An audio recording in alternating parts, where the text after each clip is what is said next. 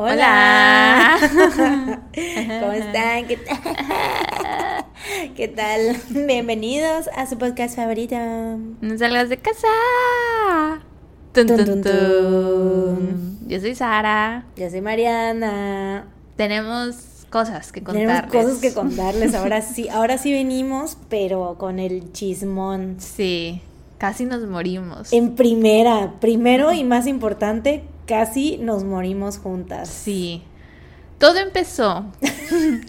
Normalmente grabamos en sábado. Sí. Fin de, fin de semana. Ajá, fin de semana. Eh, últimamente no se nos ha dado grabar en fin de semana por la vida. Ha pasado la vida. Esta semana de nuevo la vida pasó. Tuvimos, bueno, tuve una emergencia veterinaria con uno de mis perros. Y entonces, Ya teníamos planeado eh, que yo iba a llegar aquí a casa de Sara sábado temprano porque íbamos a hacer un en el vivo. en vivo. Algunos de ustedes a lo mejor se enteraron si nos siguen en nuestras redes sociales, Instagram, Twitter y así. Facebook, aunque ahí no lo anunciamos. Ay, no lo anunciamos, por eso solo dije Instagram y Twitter. este, y si no nos siguen, pues vayan a seguirnos porque ahí vamos a estar anunciando del próximo en vivo, porque este en vivo pues se pospuso. Lo más seguro indefinido- es que Indefinidamente. Sí, lo más seguro, y digo, lo digo así muy ligeramente, es que lo hagamos este fin de semana, pero no sabemos exactamente qué hora, si sábado, domingo o así. Este, pero por ahí lo vamos a estar anunciando, así que síganos en nuestras redes sociales, Sí. eh, arroba, Arroba no salgas de casa, o no salgas de casa podcast. Eh, entonces, ahí se pueden enterar. Pero la cosa es que tuvimos que posponerlo debido a la emergencia médica de Noble. Noble. Mi perrito que se comió. ¿Se acuerdan de la fiesta Army? Habíamos puesto como unas cortinas de plástico que estaban muy bonitas, eran como Sí. transparentosas. Con tiritas así. Ajá, de colores bonitos. Y pues yo las dejé, nunca las quité, las dejé en las paredes porque se veían bonitas. Y pues había estado yo saliendo a la calle y regresaba y estas tiritas seguían intactas y yo dije, wow, mis perros han madurado. Hasta que un día regresé y las tiritas estaban a la mitad. Y ese perro que acaba de ladrar se las había comido. y después las intentó vomitar, pero no pudo. Y entonces lo llevé al doctor. Quiere ser, güey, él es, estamos hablando de él, o sea, Sí. déjalo. Quiere su protagonismo. Sí, quiere que se sepa que es de él del que estamos hablando. Si fuera video de YouTube, le podríamos poner subtítulos a lo que está diciendo Noble. O TikTok. Ajá. Por cierto, síganos en TikTok, arroba no salgas de casa podcast, ahí estamos subiendo TikToks varios de momentos eh, cagados de los episodios y así. Pues Así vayan a es. seguirnos. Pero sí, entonces después de eso, pues ya nos vimos ya un poco más tarde, vine yo acá a casa de Sara de todos modos, pero pues fue como le dije, güey, pues ya no, o sea, mejor pues tranquilízate un rato. Sí, porque los ánimos estaban bajos. Yo pensaba que me iban a decir que Noble, pues, me lo podía traer aquí a la casa nada más con medicamento y me dijeron que se tenía que quedar internado. Y yo, pero ¿por qué? Entonces sí, los ánimos estaban bajos. Y pues Sí. Mariana me dijo, pues si quieres, mejor recupérate. Y yo, pues bueno, está bien. Y, puse se puso a limpiar. y yo no me vas a entender lo que voy a hacer. Y yo, güey, ¿cómo verga no si tenemos la misma mamá? sí, el otro día le pasé a Sara un TikTok de un TikToker fa- que sigo que me da mucha risa que se llama Yesini, que decía eso de que, güey, así, cuando una amiga te pide un consejo y tú le dices, güey, o sea, de que está triste y tú le dices, güey, ponte a limpiar, eso te va a ayudar, que no sé qué, y que la amiga así de, güey, ¿qué, qué tanto daño te hicieron en tu casa?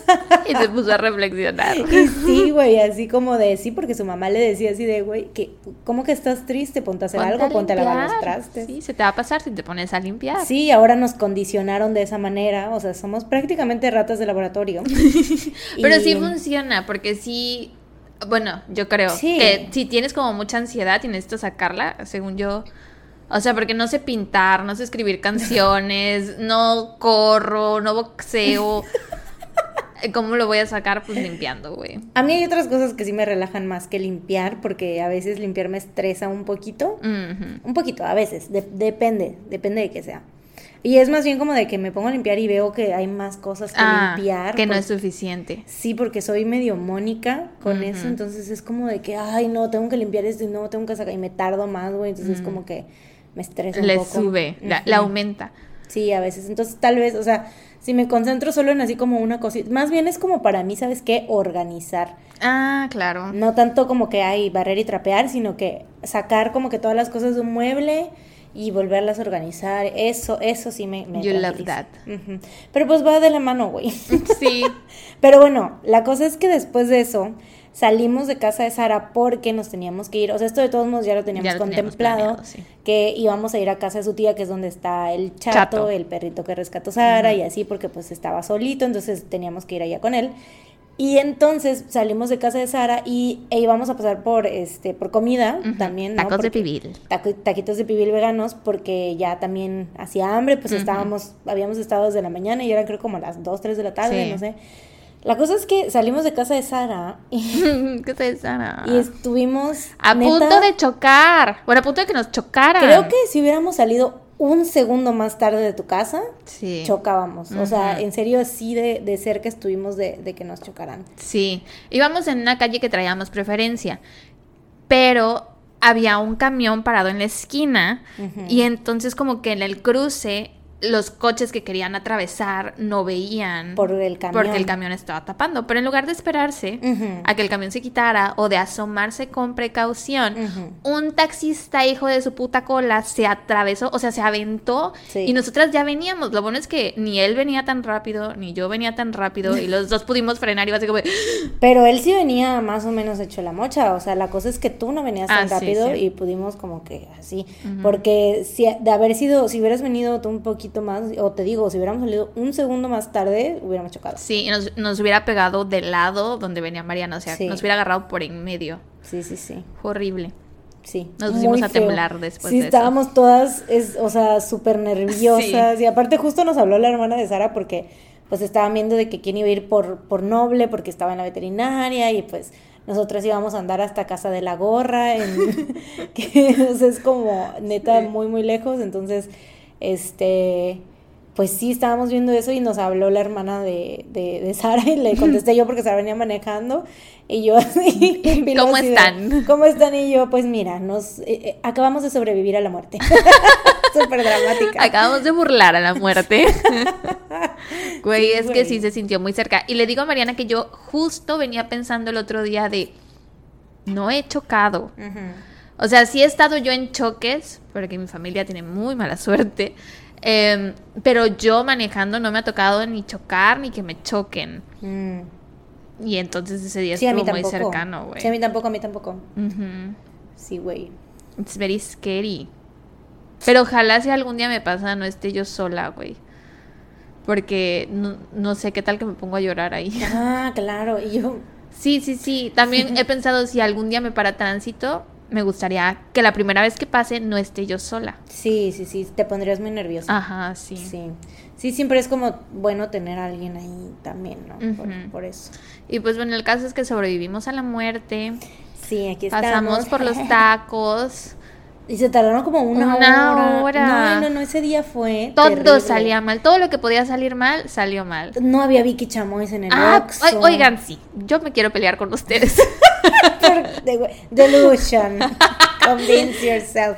Porque estoy segura que tenemos mucho alcance. Delusion. Y desde que les dijimos de las Vicky Chamois, no hemos vuelto a encontrar. Entonces, yo Delusion. creo que ustedes se las acabaron todas.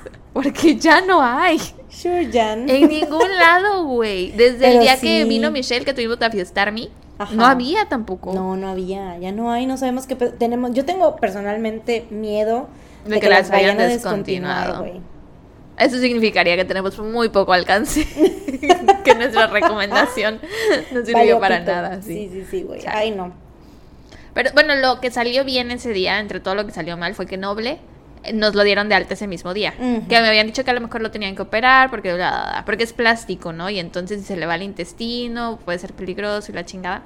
Pero lo vomitó todo. Lo vomitó y lo cagó todo ese mismo día. Entonces, dentro de lo malo, eso fue lo, lo mejor que pudo pasar. Y que no se fue la luz en casa de mi tía. Mm, Porque se va todo el tiempo. Se va, pero de todos modos, bueno, no grabamos nada. Sí, Porque aparte la otra parte. sí. no habíamos terminado de redactar ninguna de las dos. Y entonces iba, yo ya le había dicho a Sara así de que, oye, o sea, Sara, no sé cómo fue tu situación de tu, proceso de redacción, pero el mío pues fue de que, güey, como esta semana fue muy, muy, muy pesada para mí de trabajo, fue como de, güey, no pude, el viernes lo intenté, pero real no pudo funcionar. O sea, redacté un párrafo y le dije así de, güey, pues el sábado llego temprano a tu casa y ya hacemos el en vivo y ya de ahí me pongo a terminar mi caso, ¿no? Ajá. Y este, que güey, para como me quedó de largo, no iba a suceder, no lo iba a terminar. No. Neta, no, o sea, fue después, ya cuando estábamos en casa de su tía, seguimos redactando y hoy no lo había yo terminado y seguí redactando. O sea, ay, no, no, no, este caso. Seguimos redactando entre comillas. Seguí, seguí. Ah, no, tampoco. En casa de mi tía, güey, no hicimos nada. Empezamos a redactar al final. I, beg your fucking pardon, pero yo sí avancé. Al final. Pero yo sí avancé. Pues sí, también yo, pero al final estuvimos como cuatro horas ahí. Ah, bueno, es que también luego me dio, me dio por empezar a hablar y decir cosas de sentimientos. sí, me dio por hablar de sentimientos, por llorar, por decir cosas que así que tenía rato que las traía yo guardadas y entonces fue como de, a la primera fue como de... Entonces, pues ahí todavía se nos fue. Sí, entre llorar, entre comer. Ajá, y luego comimos y así.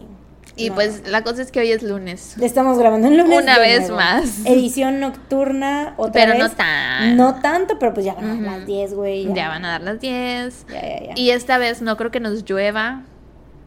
Pues a ver. Mm, los últimos dos episodios que hemos grabado ha llovido. Pero a ver si hoy llueve, yo no creo. Ha llovido. Yo no creo que llueva hoy. pues a ver, pero sí, ¿qué más? ¿Qué más les podemos contar? Pues creo que esa era como la es la gran, el gran chisme. Lo más grandote de todo, lo más grande. Sí, o sea, vaya, cuando estás a punto de morirte, sí. sí. lo andas diciendo, ¿no? A cada rato, así de, güey, ¿qué crees? Casi me muero.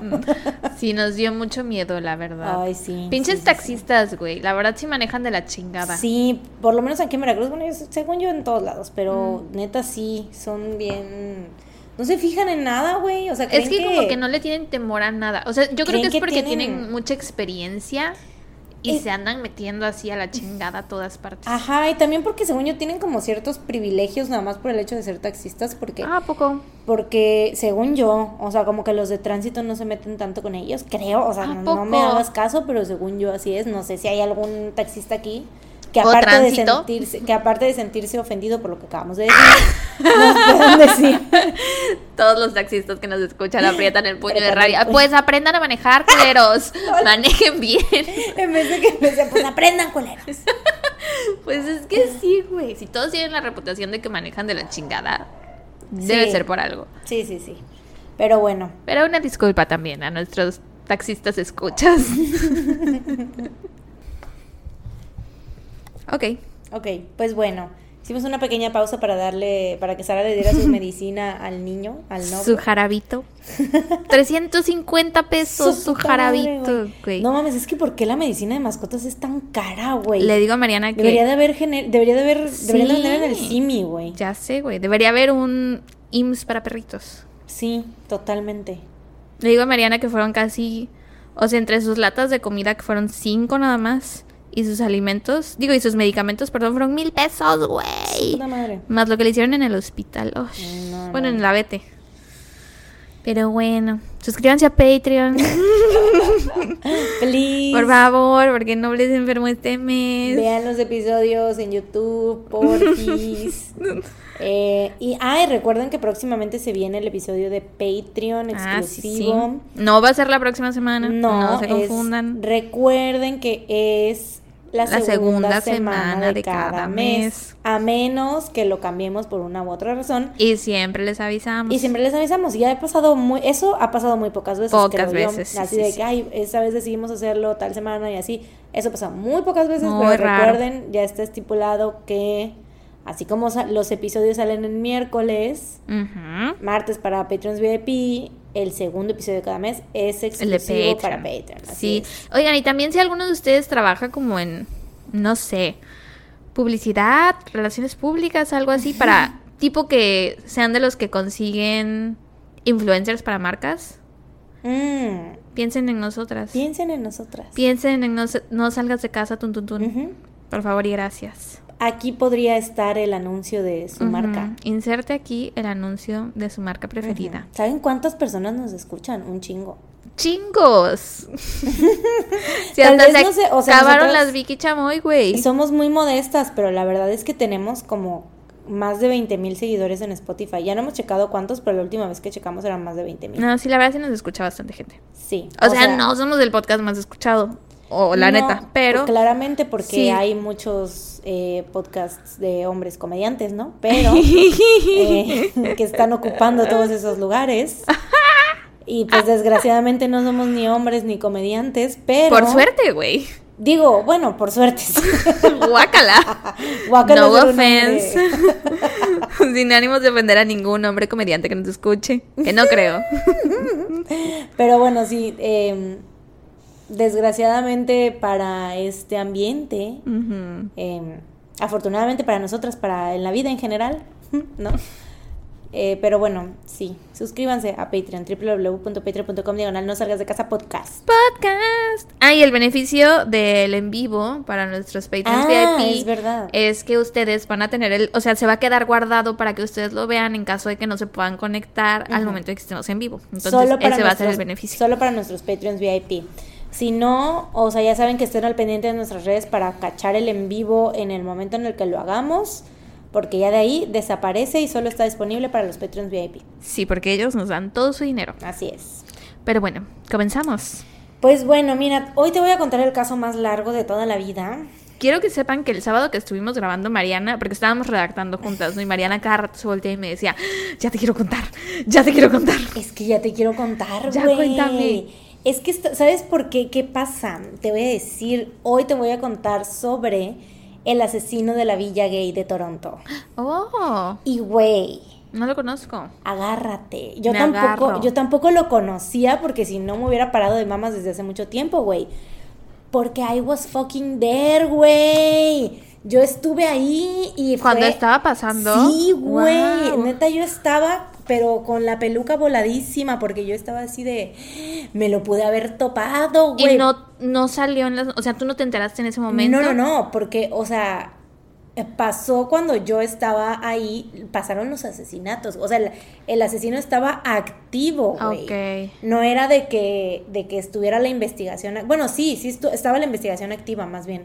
Sí, es cierto, ¿no? Pues sí, porque si van matando a un... Sí, sí, sí. O sea, estaba, ya había matado a varias personas, seguía activo y estaba la investigación activa, güey. O sea, Mm. no, yo estaba, neta, Qué cuando loco, estaba viendo. Porque este caso me lo topé. Mi fuente principal de información es un documental de Netflix. Bueno, es una serie documental que se llama Catching Killers. Ajá. Y, güey, pues, ¿se das cuenta que yo estaba un jueves, ¿no? Acostada en mi cama, Buscando qué ver en Netflix. Y dije, ¿será que me pongo a ver cosas de mi caso? ¿O será que me pongo a ver herederos? Un drama. un nuevo drama. Herederos, que es el drama actual que estoy viendo ahorita. Em, pero dije, no vamos a avanzar. sí, puta madre, estás bien. Eso que escucharon fue el- un putazo que se acaba de dar Sara con el micrófono. No mames, güey. Los lentes me hicieron el paro. Es que me estoy intentando acomodar y no lo logro. Y no quería yo pararte. O sea, detenerte más bien. Y yo me paro. Me paro de pie. Ya, ya, ¿Ya? ya, ya. ya. Ok. Estoy bien. Eh, qué bueno, sí. Catching Killer. Ajá, en Netflix. Que, y güey, pues, o sea, me lo topé y dije, ah, pues vamos a ver.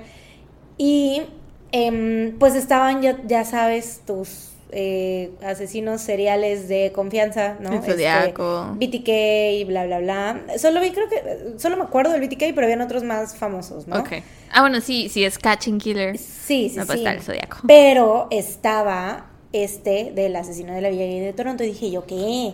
¿Cómo que Toronto? A ver, yo estuve ahí.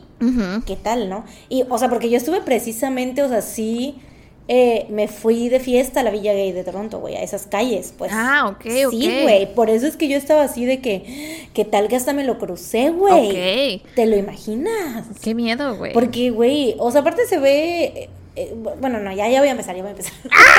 ¿Qué tal que ahorita ya... Les- doy- ¿Nos cuentas todos? Doy el big reveal desde ahorita ya, ¿no? Así de que, y este vato, o sea, no, no, no. Vamos por partes, ¿no? Sí, comienza por el principio. Sí. Y cuando terminas, termina, te callo. callas. Son para ti, persona que nos dijo que amabas las referencias de Alicia en el País de, De las Maravillas. Sí. Em, pues el año era 2010. Eh, Skandarash Navaratnam, mejor conocido por sus amigos como Skanda, era un inmigrante de 40 años que había llegado a Canadá como refugiado desde Sri Lanka. Sus amigos lo describieron como una persona muy social y jovial, siempre dispuesto a ayudar a sus amigos, muy educado y curioso e interesado en relacionarse con personas de todo el mundo y alguien a quien nadie le podía ganar jugando Scrabble. Me lo imagino en todas las reuniones así, sacando el Scrabble y todo así de, güey, ¿para güey, ya no. Todos, ¿para qué, güey? Nos vas, a ganar. Conocí a alguien y ya traía su Scrabble portátil, ¿no? Así de, ¿qué pedo? Un Cuando se presente la oportunidad. sí. No se presenta, yo la presento. cuando se presente, cuando yo presente la oportunidad.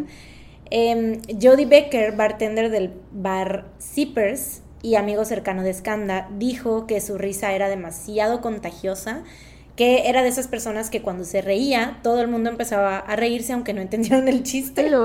O sea, se reían de su risa. Ajá, sí, sí. Ajá. Skanda era una persona muy querida por la comunidad y se podría decir que había formado una nueva familia en la Gay Village, bueno, en la Villa Gay de Toronto. Ajá. Así que cuando en septiembre del 2010 no supieron de él por varios días, sus amigos llamaron a la policía y lo reportaron como desaparecido.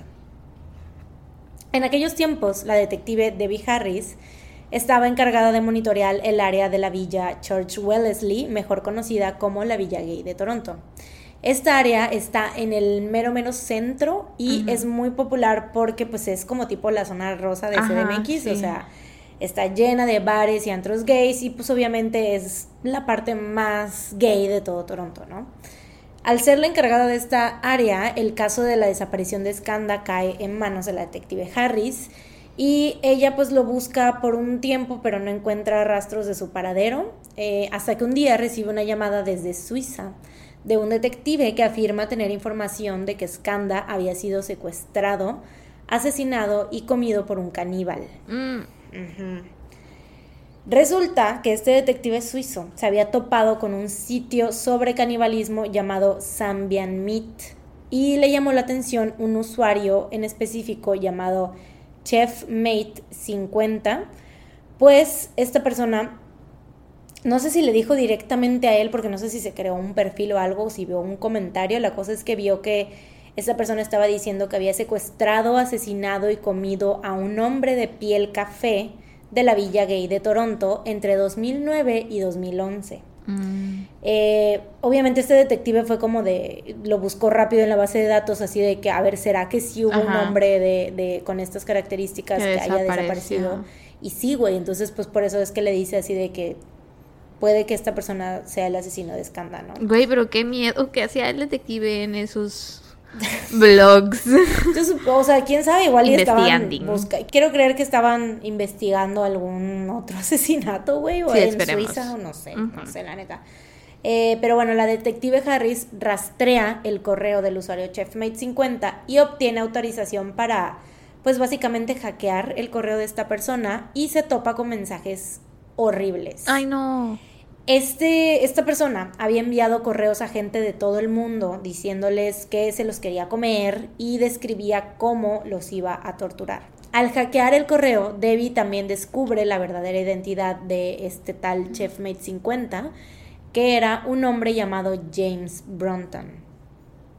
James Bronton era un hombre de familia, estaba casado y tenía una hija, Vivía en un barrio de los suburbios de Peterborough, Ontario, al noreste de Toronto. Claro, lo que menos te imaginas, eh, güey. Sí, güey, totalmente, totalmente.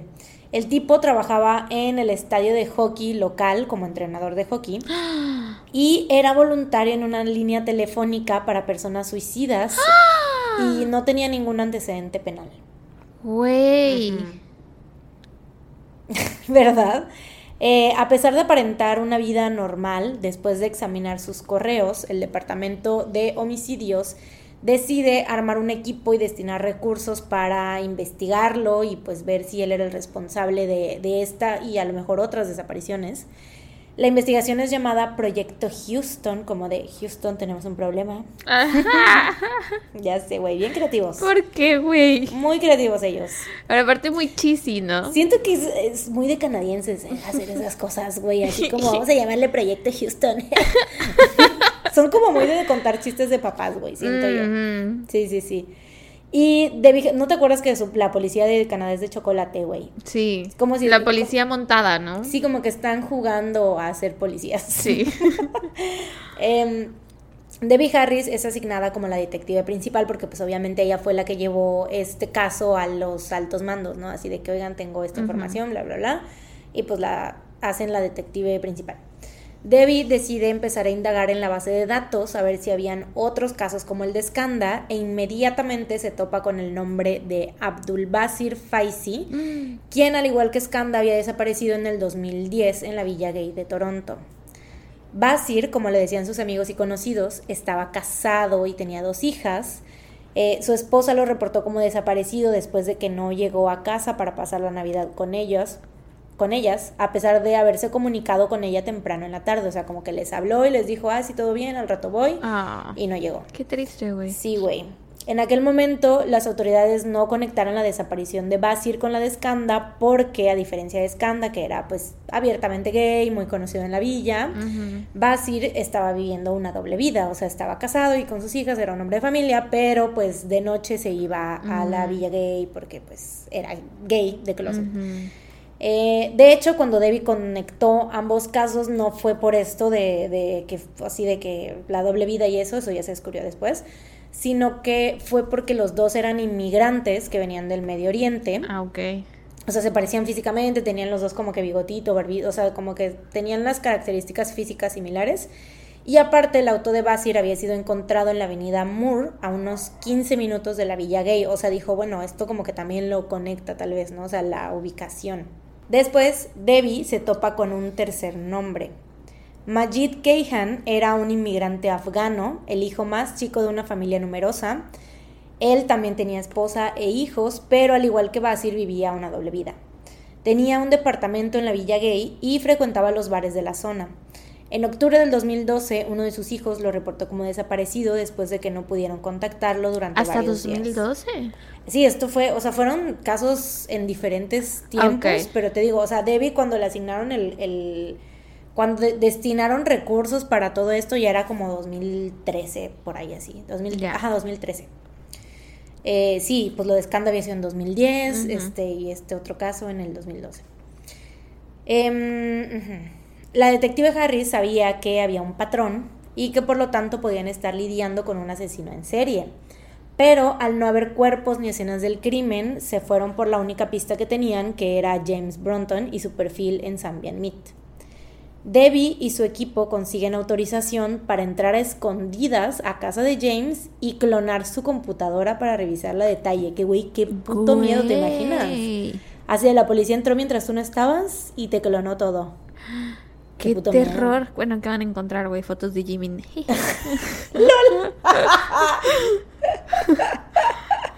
Fotos de Jimmy, dibujos Dibujos. eróticos. Fan art pornográfico de los betos. Eso van a encontrar. Hecho por mí. Este, ¿cómo se llaman los? Ay, se me olvidó, güey. Mm. Eh, la fanfiction, güey. Fanfiction, sí. Escrita por ti, así todas las historias. Donde Jimin y yo cartas, nos casamos. Cartas de amor a Jimmy, fotos con tu almohada de Jimmy. Y las mías, güey, las fotos que me tomaste cuando estábamos en videollamada y yo acariciándole la cejita a mi, A Jungkook- a, almohada. mi almohada de Jungkook. Ay, que de verdad, qué Ese enfermedad. encontrarían, sí, la verdad, qué vergüenza que Qué llegaran. La verdad, sí, güey, qué vergüenza, qué enfermedad. Pero bueno, este, pues sí, güey, se metieron a su casa, ¿tú crees? Sí, qué Pero miedo. bueno, o sea, al mismo tiempo, pues el vato sí estaba diciendo de matar y torturar gente en internet, Sí. entonces, pues bueno. Y por algo les dieron la autorización. Sí, claro, claro. Bu- Bueno, Canadá. Mm. Siento que en Estados Unidos tal vez esto no hubiese sido tan fácil, güey, como de que sí necesitan la orden de, de Y que la persona de sepa, cateo ¿no? y que la persona sepa que van a registrar su casa. Oye, pero ¿y si acceda. este vato tuviera cámaras en la casa o perros o gato, güey? Pues no a mí tenía, eso es lo que más me preocuparía, que la policía entrara a mi casa, ¿qué tal que se le salen mis animales? Ah, sí, güey. Y luego a quién le dices, ¿no? Ajá, sí. A quién haces responsable. Pero bueno, tú tienes cámaras. Bueno, sí es verdad. Y ahí puedes decir. Fue la policía. Sí, fue la policía. Eh, pero bueno, en... clonan su computadora. El pedo es que se les estaba haciendo imposible porque siempre había alguien en la casa, güey. Mm. Entonces, pues se tuvieron que esperar a la noche de Navidad, cuando James y su familia salieron de la ciudad para poder entrar. Y pues entran, güey, que imagínate esta señora, la Debbie Harris, güey, eh, que era la, pues la jefa así, ¿no? Que le digan así de que, oiga, pues este va a salir este vato para, para Navidad, pues hay que ir, ¿no? Y todos, güey, en Nochebuena, en vez de estar con Todos sus con familias. sus güey. navidades también. Que, güey, pobre, pobre gente, güey, la neta. Pero bueno. Em, extraen toda la información y en uno de los correos de Brunton encuentran una conversación donde describe una cabaña al norte de Toronto en la que había matado gente. O sea, como que da una descripción, pero neta, así de que. Muy súper- específica. Súper detallada y específica de cómo había matado a las personas y aparte de la cabaña. Entonces, pues esto les da este material a los, a los detectives, pero es como está muy ambigua la ubicación, pues así como de que a unos a unas dos horas al norte de Toronto. Y Güey, pues, suena muy de serie de televisión. cañón, cañón. Eh, y bueno, a través de los registros telefónicos de Skanda, la primera víctima de, de este asesino, descubren que dos días antes de desaparecer había hecho una llamada desde Bancroft, que es un área que estaba a unas dos horas al norte de Toronto. Los detectives van hacia esta área y encuentran una cabaña muy parecida a la que James Bronton había descrito en los correos, o sea, literalmente de que el vato dijo, "Ah, había una mesa y tres sillas colocadas de esta manera y así estaba, güey, la mesa y las tres sillas. Y en la parte trasera de la cabaña había un pozo con una reja de hierro encima, como una parrilla para Mm. exteriores, pero en el piso, o sea, como que cavado ahí un hoyo, ajá. ¿Los habrá dejado drenando ahí los cuerpos, güey? No sé, güey. Y cerca de este pozo había un árbol donde estaban clavadas, chécate, güey, varias botas y zapatos de hombre. Mm. Con marcas de quemaduras en donde, se- donde quedan la punta de los dedos, tenían ahí como quemado todos los zapatos. Ujú. Eh, los investigadores recogen estos zapatos para tomarles muestras de ADN, pero ninguno coincidía con los hombres desaparecidos. Porque hay más. Y de hecho con nadie que estuviera en la base de datos. Mm. Los investigadores siguen indagando en la computadora de James porque pues era todo lo que tenían, güey, no había todavía cuerpos, no había nada. Y encuentran unos correos del 2009. O sea, prácticamente en la cabaña no encontraron nada. No, no, no, solo los zapatos y te digo, no... No coincidían con nadie, ok. Em, siguen indagando en su computadora y encuentran unos correos del 2009 en los que hablaba con un niño de 15 años y lo hacía firmar un contrato de esclavitud sexual, güey. Güey. Ya sé, ya sé, güey. O sea, neta súper predador, horrible pedófilo, güey. Eh, con ayuda de la unidad de explotación sexual, rastrean a la casa del niño, o sea, llegan y para ver si está a salvo, güey, obviamente, para ver qué pasó con ese niño. Y pues afortunadamente era de Colorado y, o sea, estaba muy lejos y les dijo que él no tenía intenciones de cumplir con el contrato, pero que había sido presionado por James para firmarlo y que le había pedido fotos de él desnudo. ¿Y se las mandó? Sí, Ah, sí, güey. chiquito. Pues sí, es que estaba así, fue Pues como, sí. como, este, manipulado, grumeado, no sé. Güey, pero o sea, desde ahí ya lo pueden arrestar. Eso ya es. Delito. Claro, y además, espérate, también se habían encontrado con un video en la computadora de James que se veía que había grabado escondidas, porque ves que te dije que trabajaba en el estadio de hockey, Ajá, el entrenador. había grabado escondidas a los chavitos del equipo de hockey mientras se cambiaban en los vestuarios. Güey, ¿qué le pasa? ¡Qué asco! En los vestidores, perdón. Sí, sí, sí. Ujú. Güey. Sí, güey. Entonces, pues con estas dos situaciones. Sí, ya ahí lo pueden. Sí, güey, ahí, de ahí sí, lo pueden.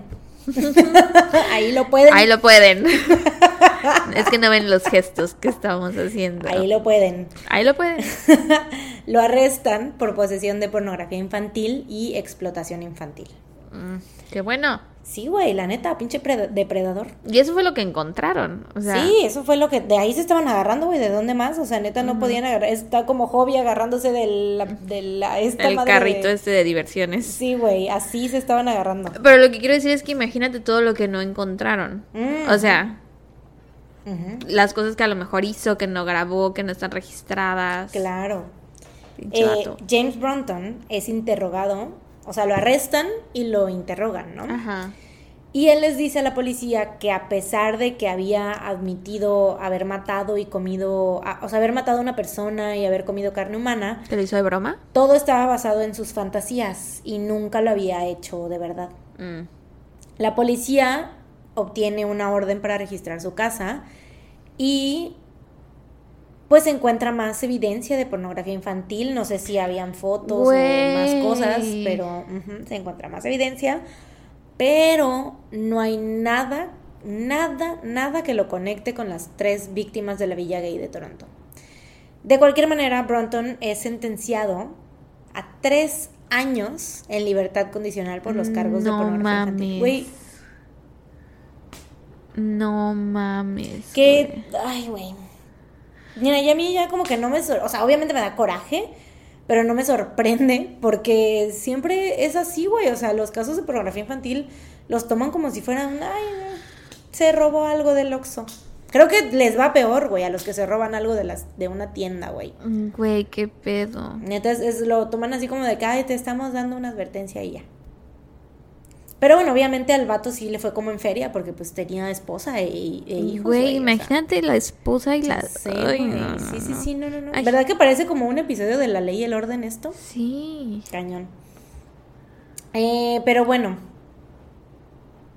lo sentencian, ¿no? Tres años de libertad condicional. Después de esto, parece como que todo está más tranquilo porque, entre comillas, porque los investigadores no se habían vuelto a topar con otro asesinato en la Villa Gay y pues ellos piensan esto, ¿no? Así como de que, bueno, pues él era, tal vez pudo ser la persona que mató a estas personas, pero pues lo dejó de hacer, no sé, o sea, como que, pues como nunca habían encontrado nada de evidencia, güey, fue como de que se conformaron con los cargos de pornografía infantil y así, ¿no? Em, hasta que en 2017 vuelve a suceder mm. dos veces. Selim Esen, originario de Turquía, había llegado a Canadá en 2013 y su mejor amigo lo reportó como desaparecido en abril del 2017 cuando dejó de responder sus mensajes de texto. Que él pues también la última vez que lo habían visto, que alguien lo había visto había sido en la Villa de Toronto. Sus hermanos describieron a Selim como una persona amigable, de corazón noble, curioso y apasionado por aprender y por conocer nuevos lugares y en nuevas personas. La siguiente víctima, que ocurrió también en el 2017 y es la que yo diría que fue como la que selló el destino de esta investigación, realmente la que puso presión en la policía, eh, sobre todo por parte del público, es eh, Andrew Kingsman, de 49 años, quien era un miembro bastante activo de la comunidad LGBTQ y sus amigos empezaron pues a colocar pósters de su desaparición después de algunos días sin saber de él en junio del 2017 que pues güey, o sea, junio, o sea, desaparece en junio justo cuando es el mes del orgullo gay, entonces obviamente se hace un escándalo, güey, o sea, habían pósters con su cara en todos lados en las marchas del orgullo de Toronto estaban obviamente sus amigos y pues toda la comunidad protestando porque se hiciera justicia por él y así. Claro. Eh, su hermana lo describió como alguien que se preocupaba muchísimo por las demás personas y que a menudo estaba involucrado en manifestaciones precisamente por justicia social, tal como las que se hicieron en su nombre. Después de la desaparición de Andrew, la policía inicia el llamado Proyecto Prisma. Buenísimos para poner nombres de los proyectos, güey. Proyecto Prisma, Rainbow, Flag, uh, gay. Eh, para investigar su desaparición y la de Selim Essen, obviamente teniendo en mente a las otras tres víctimas de años atrás. Em, ¿Por qué no simplemente retomaron Proyecto Houston, güey? eh, porque ya no estaba Debbie Harris, güey. Ah, ok. Ese era su proyecto. Sí, sí, sí. O sea, es que ya lo habían cerrado, esa parte ya lo habían cerrado y habían dejado de destinar recursos y que también por eso mucha gente de la comunidad estaba muy indignada porque pues nunca se le había dado como un cierre a las tres víctimas de esos años atrás, ¿no? O sea, fue como de, bueno, pasó esto, estuvo este sospechoso, pero nunca se, nunca pasó nada más, o sea, y luego, o sea, ¿quién fue el culpable de las muertes, de la muerte de esas tres personas? O sea, si fue él como, o, o sea, obviamente estaba metiendo mucha presión ya con, con la policía y aparte te digo, porque como Andrew era un miembro tan activo de la comunidad, pues estaban todos muy consternados por lo que había sucedido, por lo que, pues, por qué ha- habría desaparecido, ¿no? O sea, todos sabían que si se iba a ir a algún lado les iba a avisar y había dejado a su gatito, güey, solo en su departamento. Y esto también ya fue en 2017, dices. Esto fue en 2017. Y ya. también ya era distinto. O sea, Sí, claro. como, como sociedad se veía a las personas no heterosexuales Ujú. en 2010 a cómo se les veía en 2017. Sí, claro, claro. Cambió muchísimo. Claro que sí. Aunque pues bueno, Claro en que Toronto, en, claro que sí. En Canadá siempre fue, ha sido como, pues como es un país un poco más liberal, ¿no? O sea, en esos años pues sí era como, de- o sea, sí había como esta indignación, ¿no? Pero bueno.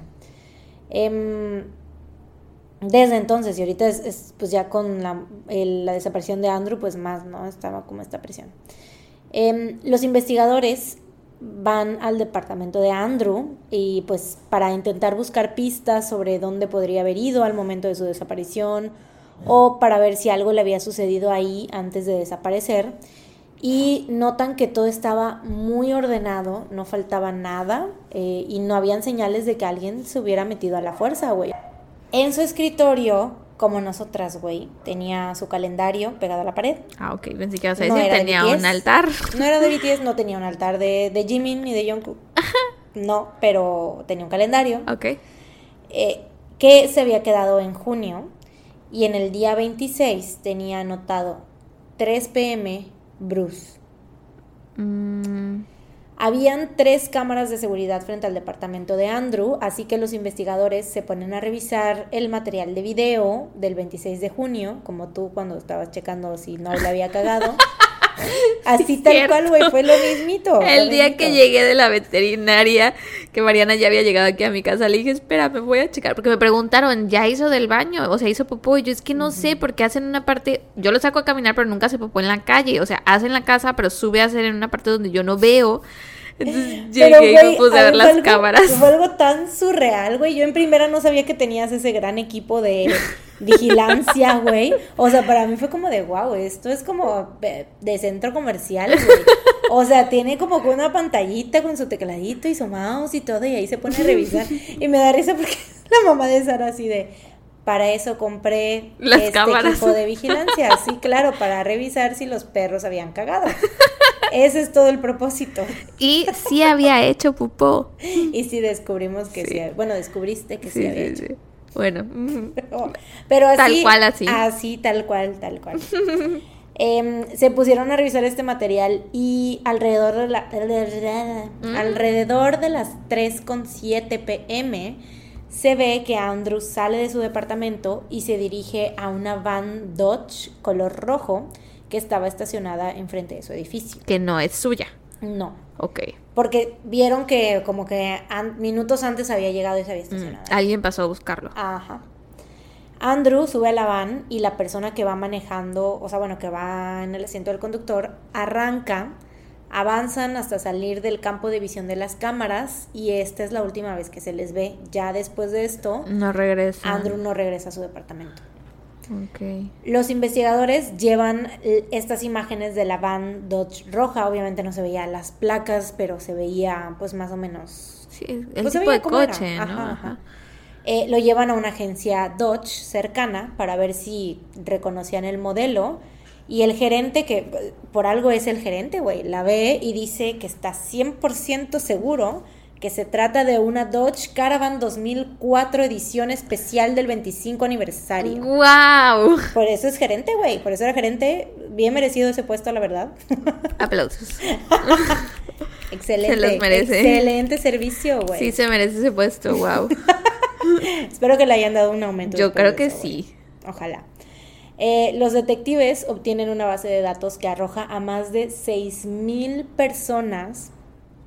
Porque aparte buscaron como muy general, buscaron eh, los dueños de las Dodge Caravan 2004 en todo Ontario, güey, no solo en Toronto, fue como que todo Ontario.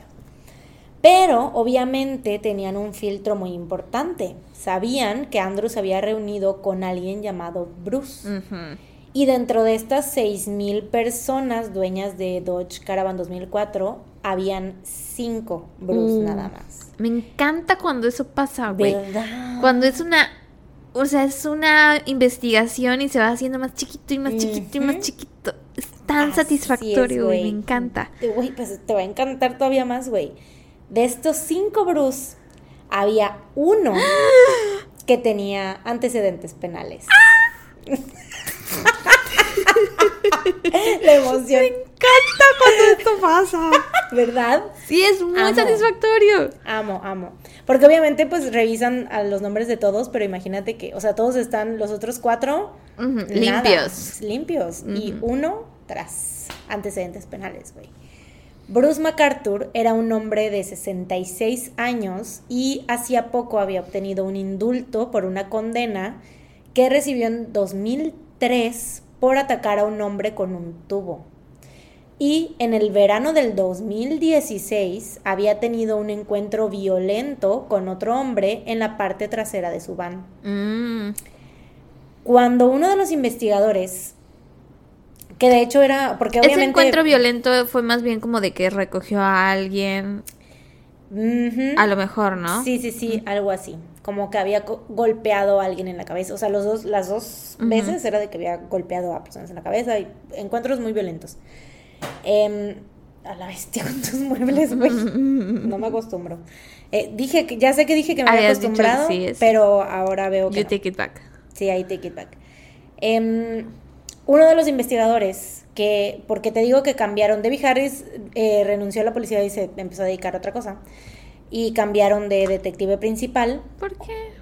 Pues como que no sé, güey, bueno, de hecho ya lo explica en el documental. No le hice mucho caso porque la neta no me, ninguno de los investigadores me cayó muy bien porque la neta sí entiendo el, la parte de las personas del por qué no les dieron tanta importancia a, a esto Mm. y, y aparte también ahorita vas a ver por qué.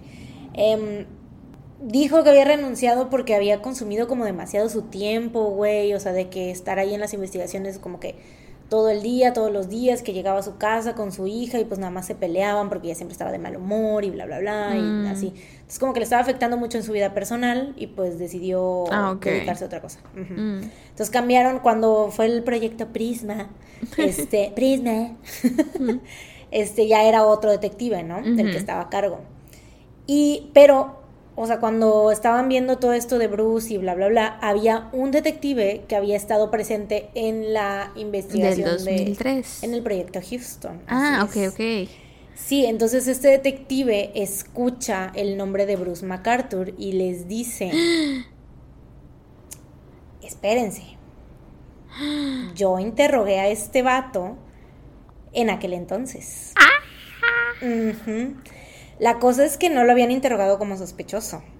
Bruce había ido voluntariamente a la comisaría para tratar de ayudar a encontrar a los hombres desaparecidos. Ay, pinche viejo pendejo. Ya sé, güey, porque resulta que era exnovio de Skanda. No. O sea, era novio de él en el momento en el que desapareció, pero, o sea, estaba como voluntariamente pues tratando de ayudar a encontrar a su expareja, güey.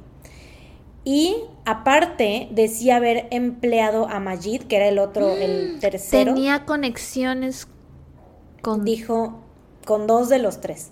Ah, Eh, dijo que había empleado a Majid como ayudante de jardinería y que también había tenido una breve relación con él. Ah. En aquel entonces eso dijo. Y pues, güey, aquí obviamente hay muchísima controversia porque los investigadores dicen, o sea, el detective este que te digo estaba presente, en que estuvo presente en los dos proyectos, dice, es que cuando lo interrogamos en aquel entonces, pues se veía que quería ayudar y que no sé qué, pero y no había como, no, me, no nos dio ninguna razón para sospechar de él, bla, bla, bla. Y obviamente la gente critica muchísimo esto porque, güey. Güey, siempre es la, la, expareja o la pareja. O sea, si en los casos de feminicidios así es. Porque en este caso no. El vato admitió, o sea, dijo, ¿cuál es tu relación con estas personas? Y fue como de que uno es mi expareja y el otro, pues, fue mi empleado, pero tuvimos una relación ahí, no sé qué. Sí. Y, güey, con que hubieran checado tantito nada más hubieran visto el incidente. No, eh, fue en 2013, entonces no hubiera, todavía no pasaba lo del 2016, pero hubieran visto el antecedente del violento del 2003. O sea, eso de que le había pegado a un hombre con un tubo, güey. Sí, güey. Eso ya era suficiente. O sea, eso y que tenía conexiones con dos de los desaparecidos. Suficiente para que lo investigaran por lo menos, güey. Claro. Entonces, obviamente la gente, pues, critica muchísimo la, pues, cómo manejaron los investigadores este caso, porque claro. dicen, güey, o sea, ¿cómo es posible que se les haya pasado algo tan crucial, no? O sea, ¿qué, pedo? Embrujada. Embrujada. este, pero bueno, la policía pues ya tiene bien vigilado al Bruce. A la güey, qué oso ser ese detective que también estuvo en aquella investigación y decir, ay, fui yo el que lo interrogó. Ya sé, güey. Yo hablé con él. Y lo dice en el, porque él habla en el documental y lo dice así de que es que no nos dio ningún motivo para sospechar de, güey. Ay, ¿sabes qué dice? Algo, dice, nos, me miraba a los ojos todo el tiempo. Güey, que ya, por eso ya no es asesino, ya no es, ya no es nada, ¿Qué pedo, güey? Güey. No mames. Puede ser. Bueno, es que el otro, el, el otro güey sí parecía ser un, buen sospechoso, ¿no? Entonces entiendo que estaban concentrados en él. Sí. Pero cuando se dieron cuenta que no había sido. Dije, no se les vino a la mente así de, güey, ¿y qué tal, tal este vato al que interrogamos que tenía nexos con dos de las víctimas, güey? ¿Qué pedo, güey? sí, no la neta, así se mamaron, güey. Se mamaron. Eh, pero bueno, la policía pues ya lo tenía súper en la mira y se dan cuenta que era paisajista, que tenía un negocio de jardinería y trabajaba en muchas casas del centro de Toronto. Bruce vivía solo, se había separado de su esposa y tenía hijos y algunos nietos. Los investigadores obtuvieron una orden para registrar las cámaras de seguridad de los departamentos donde él vivía y no encuentran nada del día en que desapareció Andrew. O sea, tengo entendido que como que una, algunas del em, material de video se perdió mm. y otro pues no, pues no habían visto nada raro pues. Eh, pero en el día 17 de agosto se ve, porque como que ubican la parte del estacionamiento donde él siempre estaciona su Dodge Van roja. De 25 aniversario. del 25 aniversario.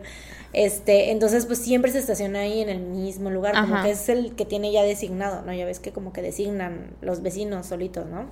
Pero bueno, el 17 de agosto se ve que sale con la Dodge Caravan roja y regresa hasta el día siguiente con otro coche. Ah. Entonces los detectives dicen, ¿qué pedo? ¿Y dónde quedó la, la Dodge? La Dodge. ¿Y de dónde salió ese coche? Exacto. ¿A quién le pertenece? El, ahí lo que se ponen, o sea, creo que como que sí em, analizaron el coche. Bueno, no. No, no, no, eso ahorita todavía no. No, espérate, no voy a estarme adelantando otra vez. Aquí tengo todo anotado, güey. Eh, bueno. Y la Mariana de, de hace unas horas y de ayer redactando. Ah, bueno, mi madre.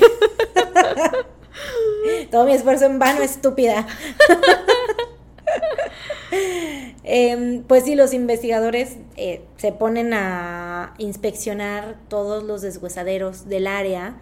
Pasan por uno, nada. Pasan por otro, nada. Otro, nada. Llegan a un cuarto deshuesadero y obviamente ya estaban como que perdiendo las esperanzas. Estaban así de, güey, este vato sé dónde dejó este coche. Pero llegan al cuarto deshuesadero llamado Dom's Auto Parts este desguazadero era enorme, güey. O sea, neta, filas y filas, cientos de filas eh, de autos deshuesados, ¿cómo se les dice? Eh, no sé. bueno, de autos que llevaron ahí, ¿no? De repente, en uno de los pasillos, there she was, mm. la Dodge Caravan Roja 2004 de Bruce. 25 aniversario. 25 aniversario. El maletero de la van estaba abierto y le faltaban los neumáticos, Pero, aparte de eso, estaba intacta, o sea, todos los asientos estaban súper bien, todo el, el exterior del auto estaba en perfectas condiciones. O sea, no había razón por la cual ese Sí, coche para tuviera tirarla que la estar ajá, en sí. el deshuesadero. Inmediatamente los investigadores aíslan la camioneta, la marcan eh, como evidencia, ya sabes, le ponen su cordoncito, bla, bla, bla. Y pues toman pruebas para hacer análisis de ADN. Entre otras cosas, de, en la van se encuentran adentro en un... La parte de compartimento que está como que abajo, no sé si en la... como abajo de la cajuela, ves que se abre donde está el neumático y eso. Se encuentran un abrigo de piel color café y un tubo de metal a un costado del asiento del conductor. El que usaba para golpear Por gente, güey. supuesto, güey, por supuesto. Eh, obviamente todo esto se va a tomar este muestras de ADN y güey, mind you que Bruce está como si nada, güey. O sea, él no sabe Sí, qué él ni pedo. enterado que andan viendo su coche. Ni enterado, güey, que encontraron su coche que él dejó en un deshuesadero así, donde habían cientos de miles de coches que él dijo, nunca en la vida lo van a encontrar. Pues tras. Em, llegan los resultados de ADN y pues, ¿qué crees? ¿Qué Mm. tú crees? Se encuentra el ADN de Andrew Kinsman por manchas de su sangre en la parte trasera de la van. Güey. Pero estas manchas eran muy pequeñas y pues podían tener alguna explicación, así como que, ay, se cortó y no sé. Ajá. Em, o sea, neta eran del tamaño de un dedo las manchas. Em, pero bueno, el equipo de investigación decide obtener una orden para poder de nuevo meterse escondidas y clonar la computadora de Bruce, porque al parecer les mamaba hacer eso de meterse a las casas mientras no estaban, ¿no? La adrenalina, güey, la Les- Les, adrenalina. mamaba, güey, les mamaba. Como ya tenían bien aprendidas las rutinas de Bruce, sabían en qué momento salía de su casa, en qué momento regresaba, porque hacía lo mismo todos los días, güey. O sea, literal de que todos los lunes iba a la misma casa, ves que te digo que era paisajista. Todos los lunes a la misma casa, este, regresaba y los martes a otra casa, pero ya era como que tenía designado Sí. lunes esta casa, los martes esta otra, bla, bla, bla. Em, y bueno, en una de estas aprovechan y entran con mucho cuidado, sin mover nada, para que pareciera que no habían estado ahí, güey, porque decían así de que es que si nos cacha, ¿qué tal que pues se, se, se nos Se pela, pela, ¿no? sí. sí, sí. Y güey, como en las películas llevan su USB para clonar el disco duro y así de que está cargando, imagínate, ¿no? Así. Güey, esa parte en el documental me da mucha risa porque neta sientes que estás viendo una película de Misión Imposible o algo así. Ajá. Porque están así de que, y llevamos, y sentíamos mucha adrenalina y no sé qué, y llevamos el USB, y en el otro lado están afuera los, este, los del equipo diciéndonos que Bruce venía de regreso, se había regresado antes, entonces solo teníamos... ¿En serio venía de regreso? Sí, güey, sí, sí, sí. ¡De película! Y tenía como, tenían como 10 minutos para terminar de sacar todo y, e irse sin que se diera cuenta de que estaban ahí, güey. De película. ¿Cómo va la tonadita de Misión Imposible? Tin, tin, tin, tin, tin, tin, tin, tin, tin, tin. Sí, güey, así. Así. Pero pues bueno, lo logran, o sea, salen justo cuando Bruce estaba a tres minutos de llegar a la casa, güey. O sea, los vatos iban saliendo y el vato entrando. Güey. Ya sé, güey. Y aparte, o sea, los Se detectives... burlaron de él en su cara. Qué bueno. Güey, hasta tomaron fotos para ver cómo estaba la casa. Así, se tomaron selfies, ¿no? Así de, uh, sacando el disco duro del Bruce, clonando. uh. Este, no, le tomaron fotos a toda la casa eh, para asegurarse de dejar todo exactamente como lo habían encontrado, güey. Porque obviamente sí, como que vieron, husmearon, ¿no? Güey, a mí me... O sea, si a mí me hicieran eso... Ay, tú, tú ni cuenta te Ni das, me güey. daría cuenta. Aunque te muevan cosas. ah, seguramente sí lo dejé aquí. Sí, güey, tal cual. Sí. Yo sí me doy cuenta un buen, güey. O sea, ¿sabes cómo? Sé que estoy bien pinche loca con eso, güey. Mm. Con las plumas de mi, de mi, de este, de... Las tienes organizadas de cierta forma. Todas están con la tapa hacia arriba, güey. Mm. Y siempre me doy cuenta cuando mi novio agarra porque siempre las deja con la punta hacia abajo, güey. Mm. Y yo así de, ¿para qué agarraste mi pluma? Oye, pero ¿no es mejor para la pluma estar con la punta hacia abajo? Por la Según tinta. yo- no, según yo no, porque se hace, o sea, se te va como que todo para abajo y, Mm, y se riega, ¿no? Según yo, o sea, como que te sale más. Es que no según yo sé. al revés se puede secar. Pero bueno, Mm, Pues quién sabe, mira. That's not the point. Creo que deberían de estar acostadas, ¿no? así, eso sí. Sería lo mejor. Sí. Pero bueno. Eh, pues sí, ¿no? Total. Lo dejan del- todo igualito. el- después del rush de adrenalina de que no mames, ahí viene, pues logran salirse. No clonan toda la computadora, pero la mayoría de sus archivos. Ah, La mayoría, la mayoría. Pues sí, güey. O sea, imagínate que ya estaban así de que 85% y los vatos, güey, ahí viene, está a la vuelta de la esquina, no sé qué. Y pues ya lo tuvieron que dejar así, güey, mi mamá. Eh, pero bueno, de todos modos, examinan el USB con toda la computadora clonada, güey. Y encuentran muchísimas cosas, güey. Y eso que no estaba completo. Eh, sobre todo unas fotos mm, de lo que parecían ser hombres muertos. mm, no. Dentro de las fotos, los investigadores logran identificar inmediatamente a Selim Essen, el hombre que desapareció justo antes, un mes antes que Andrew Kinsman, y a otros, no, dos meses antes, y a otros hombres que ni siquiera sabían que habían desaparecido, güey. O sea, eran, oye, ellos pensaban encontrar cosas de los, las cinco víctimas que ya tenían ellos ubicadas, encuentran fotos de otras personas que no sabían quiénes eran, güey. La mayoría estaban usando un abrigo de piel, El que traía en la el cama. mismito que habían encontrado en la van. El detective encargado del caso estaba por obtener la orden para arrestar a Bruce, porque ya ves que pues el papeleo a veces toma tiempo, no sé. Pero pues estaban en eso, güey, cuando, o sea, obviamente lo tenían vigilado de todos modos, pero pues tenían primero que tener la orden de arresto, güey. Y, güey, de repente le llaman y le dicen, este vato está entrando a su departamento con un hombre. Sí, güey. He's gonna do it again. Entonces, güey, obviamente en ching ya les vale madre la orden de arresto, güey, se van, dejan todo lo que están haciendo para ir a, porque pues probablemente estaba a punto de cometer otro crimen, ¿no? O sea, para ellos era así como de que, güey, no mames. o Sí, sea, es no podemos vida o dejar- muerte. Sí, no podemos dejar que lo haga otra vez, ¿no?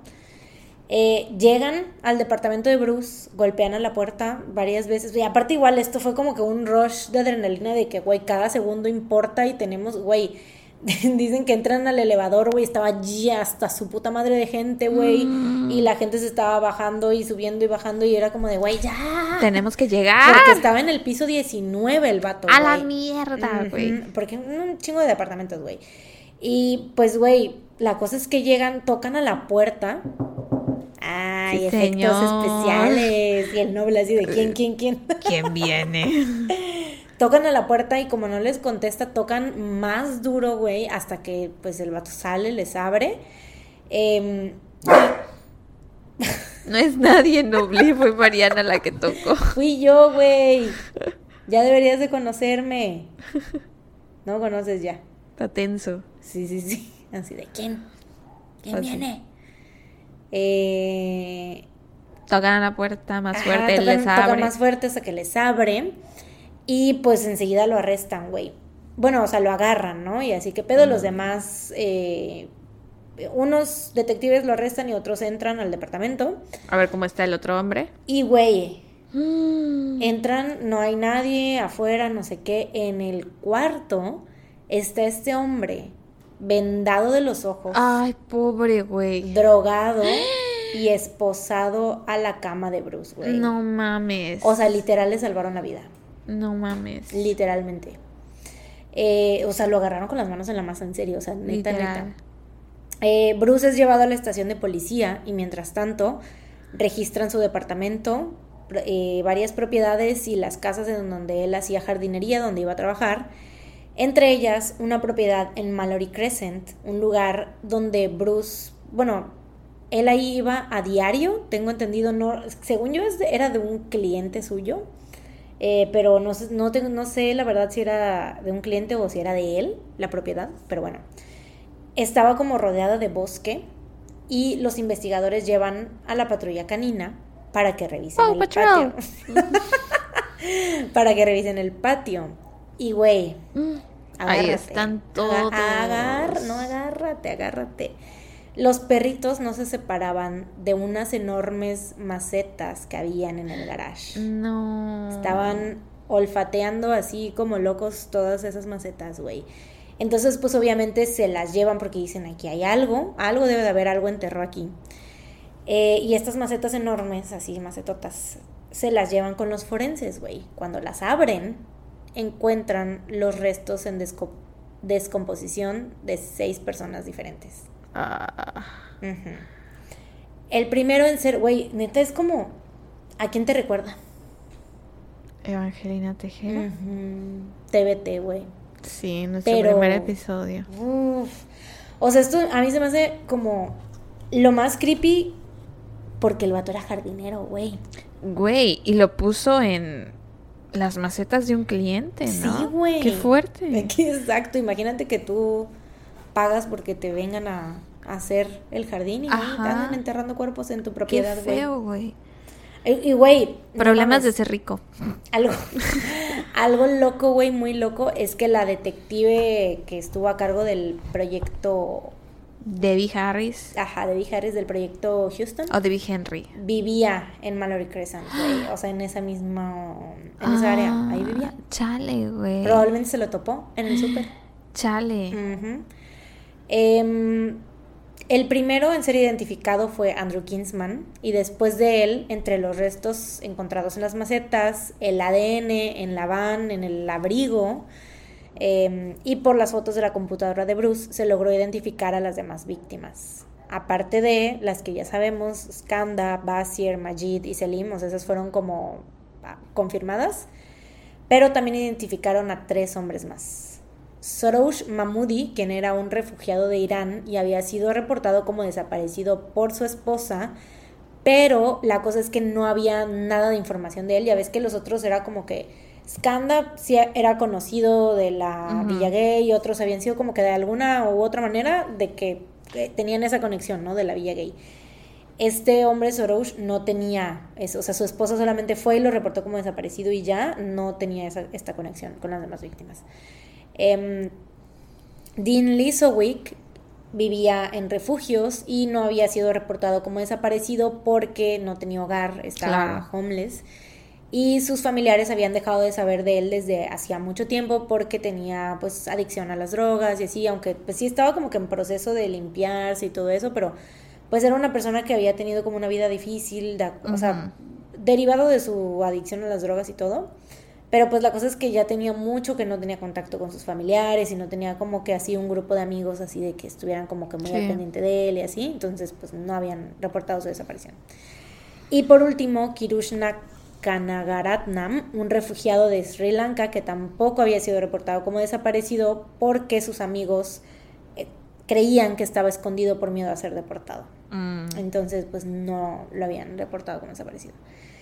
El 29 de enero del 2019, Bruce MacArthur se declaró culpable a ocho cargos de asesinato en primer grado y fue sentenciado a vida en prisión sin la posibilidad de libertad condicional hasta después de 25 años. O sea, apenas en 2019, güey. O sea, Sí. justo antes de, de La la, pandemia. pinche pandemia, güey. O sea, ¿tres años? Sí. Ajá. Eh, y para este entonces, para cuando tenga la posibilidad de libertad condicional, si sigue vivo, habrá cumplido 91 años. Pa. Pa. Pa. Y pues sí, güey, esto fue todo por este caso. A mí, güey, ay, no sé. Había mucho... Escuché la primera parte del podcast Asesinos Seriales, del episodio de, de- de este, pero hablaba mucho de su vida, de que había sido... mm, que había vivido en un hogar religioso y que lo habían tenido como... que sus papás recibían a gente que... mm, a- como niños problema, ¿sabes? Ajá. Entonces que él había crecido bajo este régimen de como de correctitud y cosas así, ¿no? Y hablaban, ya ves que en lo- el podcast de asesinos seriales siempre dicen que Fulanita de Fulanita tal, no no, es es, experta en psicología, Sí, pero, pero- hizo un gran trabajo de investigación para este caso. Así es, así es. ya no lo sabemos, Sí. Así tal cual. Entonces dicen que podía ser como que este, mm, que pues como a él lo inculcaron así de que esto no está bien, esto no es correcto, para él era como que deshacerse de esa parte de él o algo así. Y pues no sé, la violencia realmente no se mostró cuando él estaba chico, ni cuando estaba adolescente, ni cuando, o sea, nunca. Ya fue hasta su adultez, pues hasta que empezó a cometer estas. Pero y pues, también porque, porque ese tipo específico de víctima, o sea, Pues porque los. mm, o sea, él era un hombre gay. ajá, sí, pero a lo que me refiero es a por qué todos como inmigrantes del Medio Oriente. Mm, ya, ya, ya. Pues es que, ¿sabes? Yo que creo que era su gusto realmente. O sea, le Era su tipo. gustaba físicamente, sí. Porque Skanda, el- la primera víctima, era su, Su ex. novio. Sí, o sea. Y al otro se lo había dado, ¿no? Sí. Anduvo con él durante varios, o sea, durante un tiempo, pues, con Skanda. Y esto, a mí la verdad es que sí me, como que. Asu, no sé. Está como muy raro porque. Skanda. O sea, era una relación seria, pues. Ajá. No era como de, hay un vato ahí que conocí que me ligué. No. Era una relación seria y. em, o sea, incluso se quedó con varias. Con, con una pulsera suya, güey. O sea, cuando ¿De ya después de asesinarlo, se quedó con una pulsera de Skanda, la guardó. Se quedó con varias cosas de todos, pero con de Skanda se quedó con una pulsera que siempre traía. Y. Pero pues esos es como- también son los souvenirs de Sí, los serial claro, killers, o sea. Claro, claro, claro. Pero sabes que siento que es como que, o sea, con él, porque ya estaba grande cuando empezó, o sea, güey, tenía como ya como 50 años. Ajá. Y yo creo que esto fue como, le detonó esta violencia que traía ya, a lo mejor, ¿no? Como que, porque con su esposo tampoco nunca fue violento, ni Mm. nada, ni con sus hijos, ni nada, pero... O sea, el asesinar a Skanda ya después de ahí fue como de, pues lo tengo que volver a hacer otra vez. Qué loco, ¿no? Sí, güey. Qué feo. Y que feo que haya sido como que con su pareja, güey, formal, que haya sido la que haya empezado esta. Pues que le haya desatado todo, toda esta violencia, güey. Porque aparte, ah, bueno, también se llegó a la conclusión de que las víctimas las asfixiaba con el tubo, güey. No las golpeaba, las asfixiaba. Bueno, algunos sí los ¿Tipo golpeó. así? Sí, algunos sí los golpeó en la parte de atrás de la cabeza. Pero la mayoría los asfixió. O sea, agarraba el tubo y se los ponía así En el cuello. en el cuello y los asfixiaba con eso. Por un momento pensé que así. Ah, no, no se los metía a la boca, no, sino que afuera, por fuera les hacía Ya, así, sí, sí. los asfixiaba. Como una en vez de una cuerda, Ajá. el tubo. Sí, Qué feo, güey. sí, güey. Pinche viejo. Ya sé. Qué horror, güey. Y en serio, güey, el vato parecía santa, ¿sabes? Se parecía al otro güey, al ¿cómo se llama? Este pendejo, el pinche pedófilo. pedófilo, güey. Bueno, el pedófilo, como sea que se llama, el hijo de su pinche cola, güey. Se parecían, güey, físicamente. ¿No era ¿Eh? como Borum? ¿Es su apellido? Brunton, creo. Brunton. o Algo así. James Brunton, sí, sí, sí. Sí, güey, se parecían. Y, güey, lo, algo que me pareció como curioso y que sí creo que es como un dato perturbador, es que Bruce trabajó de santa, güey. Ah, O sea, así de viejito. Sí, bonachón blanca, se bonachón. veía. Sí, güey, trabajó de santa. ¿Te imaginas, güey? Así de no mames, yo. Mi hijo fue y se sentó en su regazo. Ay, qué horror, güey. No, no, no. Qué feo, güey. Pero sí se Pero parecían físicamente los dos, se me hizo también como curioso. Ya saben, las fotos van a estar en Instagram. Pues gran trabajo. Thank you. Wow, no sabía nada de esto. No tenía idea. Nunca había escuchado de él, güey. Qué loco. Pero qué horror. Yo tampoco. Es el asesino más prolífico en la historia de Toronto. Mm. Qué bueno, ¿cuántos? No creo que haya muchos, espero. Pues, te recuerdo que hace. Ah, pues, este, Homolka, ¿es Mm. cómo? Sí, Barbie Ken, Paul. Bernardo y Carla Homolka. No, pero también, como a principios del podcast, cubríamos muchos casos canadienses. Ah, sí, claro, claro. Bueno, no tan al principio, pero hace como un año. hemos, hemos cubierto Varios varios, muchos, sí, sí, sí. este Vario de- caso más canadiense. específico de Toronto. Ajá, sí. Chale, güey. Pues, great Sí. job. Me, me reí porque Ah, sí. I Sara flipped my hair. Hizo, ajá, Hair flip. hair flip. Si lo estuvieran viendo en video, Pues chale. pero no. Si lo grabáramos en video. Ni Pues pedo. sí. Pero bueno, te doy mis fuentes. Ah, sí, sí, el por favor. documental de Netflix Catching Killers, el episodio Missing Men de Toronto Village Killer, el artículo Bruce MacArthur Who Were Toronto Serial Killers Victims de BBC News, el artículo Bruce MacArthur El jardinero que mataba homosexuales y los enterraba en macetas del periódico La Vanguardia, ya sé, Lovely. Tenía que ser la vanguardia. Para nada este, ¿cómo se dice? Amarillista, sí. Para nada, para nada, cero. Eh, y Wikipedia, ya, Mm. se acabó. Muy bien. La, mi principal fuente fue el documental este de Netflix, porque pues ahí lo vi por primera vez Ajá. decidí como que hacer el, la narrativa en torno a la investigación, pero obviamente quería, porque casi no dan información de las víctimas, entonces por eso busqué artículos para pues traer cosas de sus personalidades y de las cosas, entonces todo lo que encontré lo metí ahí. Bien hecho. Sí, y pues ya, Muy bien. that's it. Yo hoy les voy a contar sobre el asesinato de Reina Rison. Reina Lynn Rison nació el 6 de mayo de 1976. Tenía dos hermanas, una mayor llamada Lori y una menor llamada Wendy, ella era la de en medio, y creció junto a sus hermanas y sus padres Karen y Ben en la pequeña ciudad de Laporte County que se encuentra al noreste de Indiana. En 1993, Reina tenía 16 años de edad. Era una excelente estudiante, estaba en el cuadro de honor, soñaba con convertirse en veterinaria, le encantaba la música, tocaba varios instrumentos, la trompeta, el saxofón, como esos instrumentos que son de soplar. Eh, los empezó a tocar cuando estaba en la primaria y practicó tanto que cuando ya llegó a la secundaria pudo entrar a la marching band de su escuela, que es pues las como las que salen en las películas gringas, según yo en, escuelas mexicanas no hay marching bands. I'm on the bleachers. Ajá. O bueno, a menos que estén en la naval o algo así, ahí sí hay, Mm. hay marching bands. Y bueno, aparte de ser tan buen estudiante y tan buena en la música, tenía no uno, no dos, tres trabajos de medio tiempo, pensé que ibas a decir tres novios. Ah, ¿por qué? no sé, güey. En eso no, pensé. tres trabajos de medio tiempo. Sí, qué impresionante, ¿no?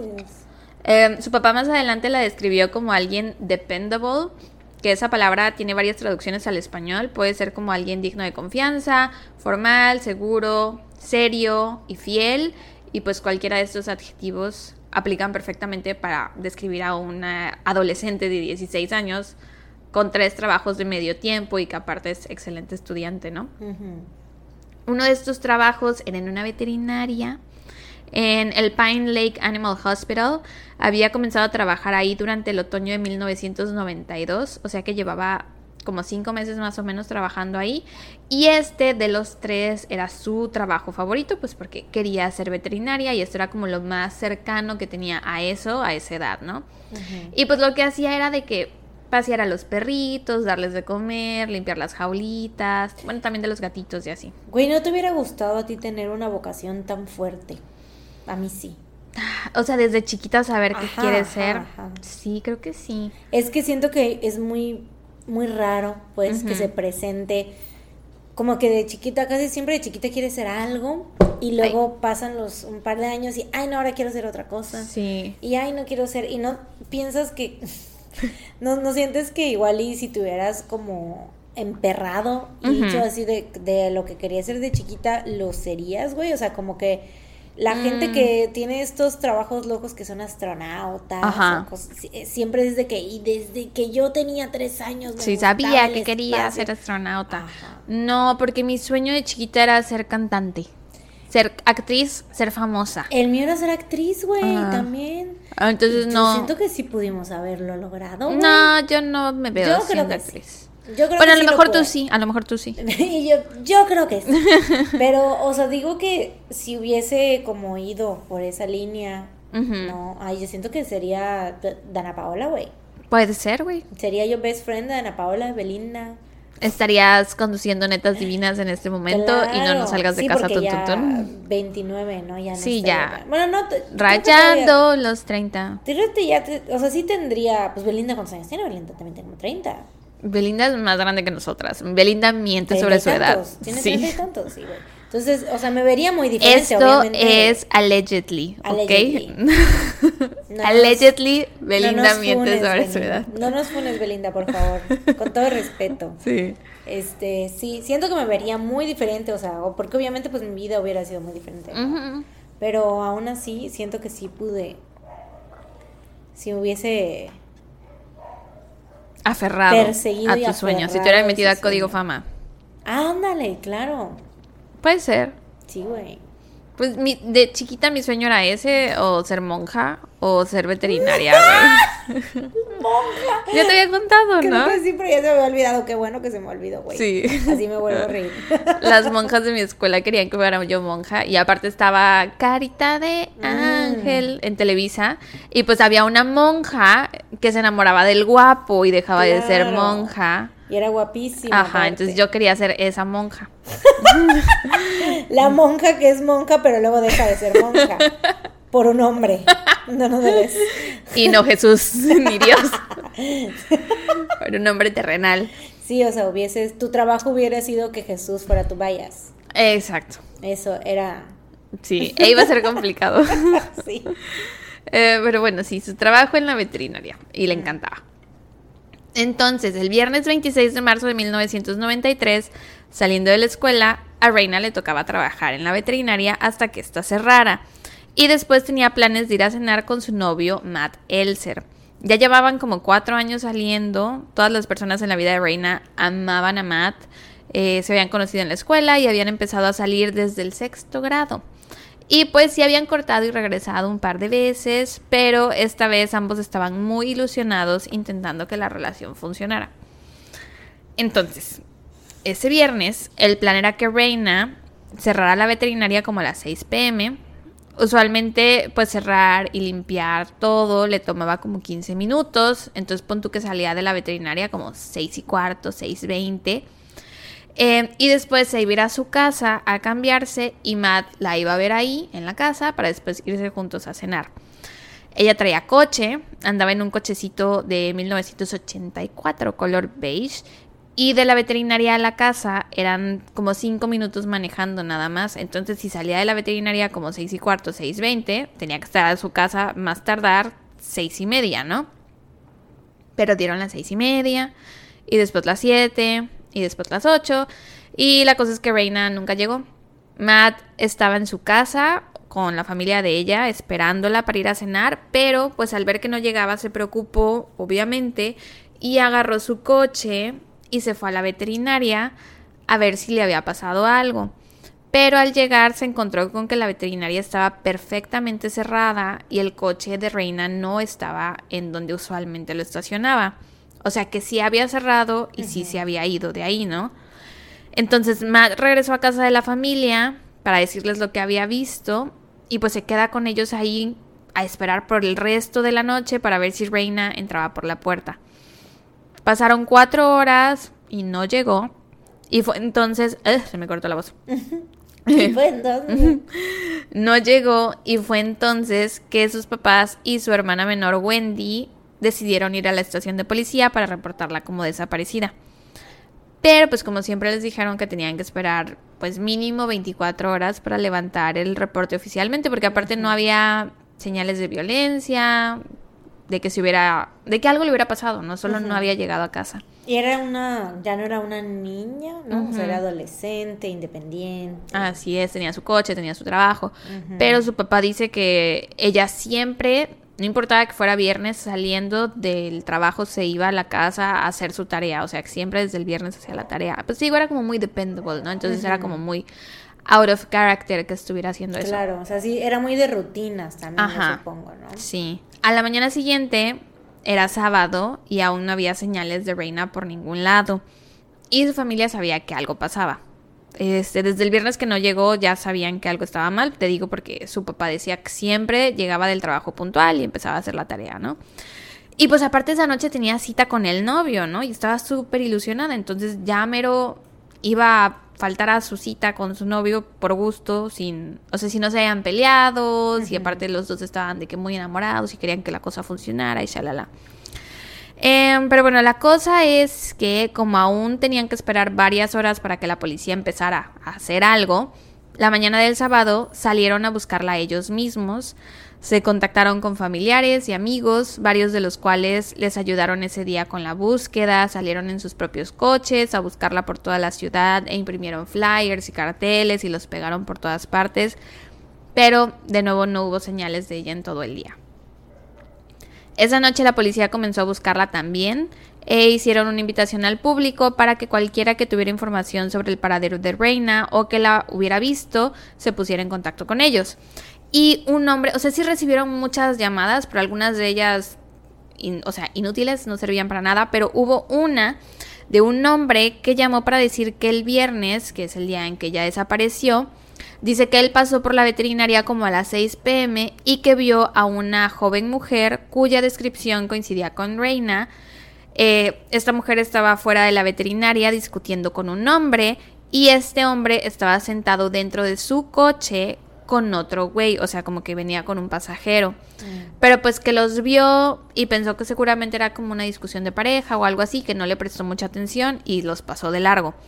Eh, obviamente al escuchar esto, pues lo primero que piensa la policía es en fue Matt, el novio, ¿no? Entonces el domingo lo interrogan. Pero él estuvo con. Exacto, estuvo toda la tarde con la familia de ella. Entonces, pues no tenían nada en su contra. Aparte tenía coartada y lo dejaron ir. Em, ese mismo día, un poco más tarde, recibieron otra llamada de alguien que había visto el coche de Reina como a 16 kilómetros de distancia de la veterinaria. Mm. Sí. Y no estaba en la ruta que ella normalmente tomaba para ir a casa. Encontraron el coche como hacia el norte de donde estaba su trabajo y su casa quedaba hacia, el, sur. Cántanos, Sara. Hacia el sur. Sing to me, Sing To me, Paolo. ya sé, güey. Enseguida se empieza a such a beautiful night. Sing to me, Sara. sí. Le contó a Mariana que estaba redactando y que eso de hacia el sur me triggerió el recuerdo, el recuerdo del 90 Spoke Tour. Hacia el sur. Bueno, sí, su casa quedaba hacia el sur y encontraron la camioneta, o sea, al norte y 16 kilómetros de distancia de la veterinaria. Entonces, cuando la policía llega a la escena, ven que el coche tenía el cofre abierto y las llaves estaban puestas en la marcha. Su bolsa estaba en el asiento del copiloto y junto a la bolsa encontraron un anillo de graduación de hombre. Mm. Su blusa del uniforme estaba dentro del coche, pero esto no era raro porque pues ella usualmente se cambiaba saliendo de la veterinaria porque pues trabajaba con animalitos, entonces pues salía sucia, entonces traía siempre como una playerita abajo y siempre se quitaba el uniforme. Y la guantera del coche estaba abierta y las cosas que llevaba ahí estaban todas tiradas por el piso. Lo del cofre que estuviera levantado pues da la impresión de que a lo mejor se había descompuesto, se había quedado parada, se había quedado parada o algo por el estilo, pero pues ves que las llaves estaban en la marcha. Eh, pues nada más le dan la vuelta para ver si prende y arranca perfectamente el coche. Entonces, eh, pues se quedan así de qué pedo, porque está entonces levantado el cofre, le llaman a un mecánico, el mecánico lo revisa y les dice que el coche está en perfectas condiciones. O sea que la persona que dejó ahí el coche abandonado levantó el cofre como para confundir a la policía o para que cualquiera que pasara por ahí pensara que estaba descompuesto. sí. Eh, checaron el interior del coche y lo mandaron a análisis para ver si encontraban rastros, rastros de sangre o cabellos o evidencia de algo, pero no encontraron nada. ¿El anillo? Solo el anillo. Eh, que te digo que era como de graduación y parecía ser de hombre. Entonces la policía, de nuevo, lo primero que hicieron fue ir a preguntarle a Matt si era suyo, pero no, no era. Matt sí tenía un anillo que sí le había dado a Reina, pero el suyo estaba grabado, tenía su nombre. Y este no tenía nada, o sea, era un anillo en blanco. Bueno, no en blanco, pero vaya, no, no estaba grabado. Em, pero de todos modos, Matt les pudo ayudar a identificar a quién le pertenecía este anillo. Mm. Les dijo que era de un tal Jason Tips. Jason y Reina se conocían desde hace años. De hecho, salieron durante un corto periodo de tiempo, en una de esas ventanas de tiempo en las que Matt y ella terminaron. Eh, pues en una de esas empezó a salir con Jason, pero pues terminaron, güey. Y la cosa es que Jason nunca la superó y aún sabiendo que ella ya andaba de nuevo con Matt, el vato la seguía busque y busque. está sonando tanto al caso de que contaste del fan de Billy Ray Cyrus. Ah, pero ese era el maestro, Pero hay muchas coincidencias, güey. O sea, ella saliendo del trabajo, el mm, coche. Es verdad, es verdad. Que la dejó abandonada y no sé qué. El vato que está obsesionado con ella. O sea, no sé si él sea el asesino, pero está ahí esa coincidencia, güey. O sea, hay muchas. Sí, sí, es verdad. Hay coincidencias descubrirás si hay más. La policía va a interrogar a Jason y él les explica que su anillo estaba ahí porque él había arreglado el estéreo del coche de Reina y que entonces se había quitado el anillo para trabajar y se le olvidó ahí, que nada más era eso. Le preguntan dónde estuvo la noche del viernes 26 y él les dice que estuvo jugando con unos amigos algo que se llama Hunting Foxes, que no tiene nada que ver con cazar zorros, es más bien un juego como si fueran las atrapadas, pero en coche. Mm. Eh, o sea, de que te tienes que esconder mientras vas manejando, no pueden ver tu coche, no sé, whatever. Eh, pero el punto es que tenía coartada. Y los amigos todos dijeron que Jason estuvo jugando con ellos esa tarde. Pero nadie lo pudo encontrar. Mm. Dije atrapadas, eran más bien escondidas. Ajá, sí, that's what I meant. Em, entonces como que sí tenía coartada, pero como que no, como que no del todo. Eh, una semana después de la desaparición de Reina, el caso salió en America's Most Wanted.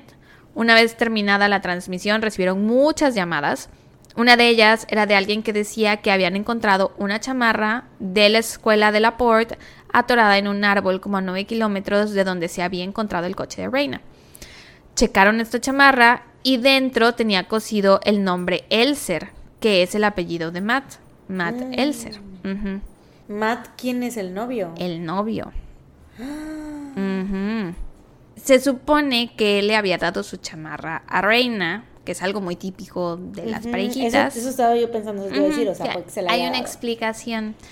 Y se sabía que Reina traía esa chamarra, o sea, la chamarra de él ese día que desapareció. La cuestión aquí era Mm. cómo llegó esa chamarra ahí. Claro.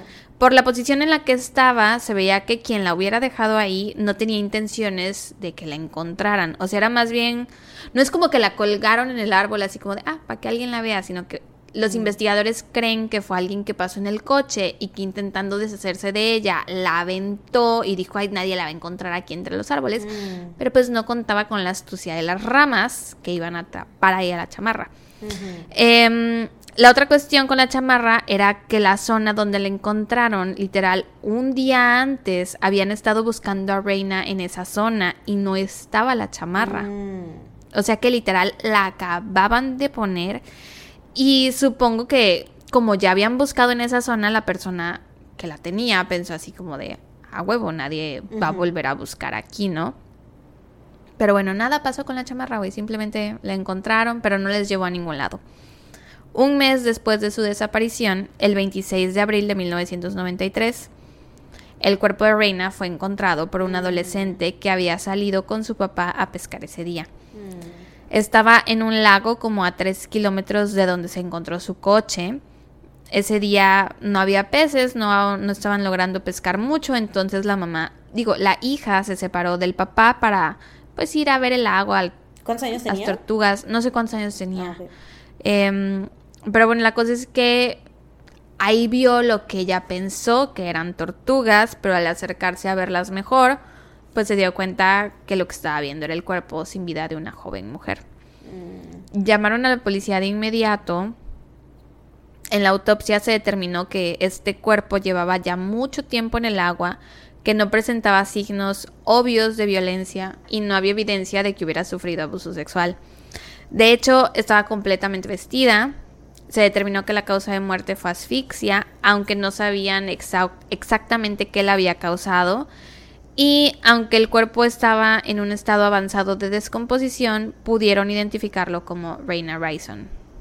Una vez que esta información fue compartida con el público en general, la policía recibió otra pista. Eh, alguien les llamó y les dijo que checaran a un sujeto de 27 años llamado Ray McCarty porque él podría ser un posible sospechoso. Mm. Resulta que cinco años atrás, este tal Ray había comenzado a abusar sexualmente de Reina cuando ella tenía 11 años y él 22. What the fuck? Y de hecho, Reina había quedado embarazada de él a los 13, güey. No. Sí, pero pues se hizo un aborto y nunca tuvo a ese bebé. Y este tal rey estaba casado con la hermana mayor de Reina, con Lori. No. Era su cuñado, güey.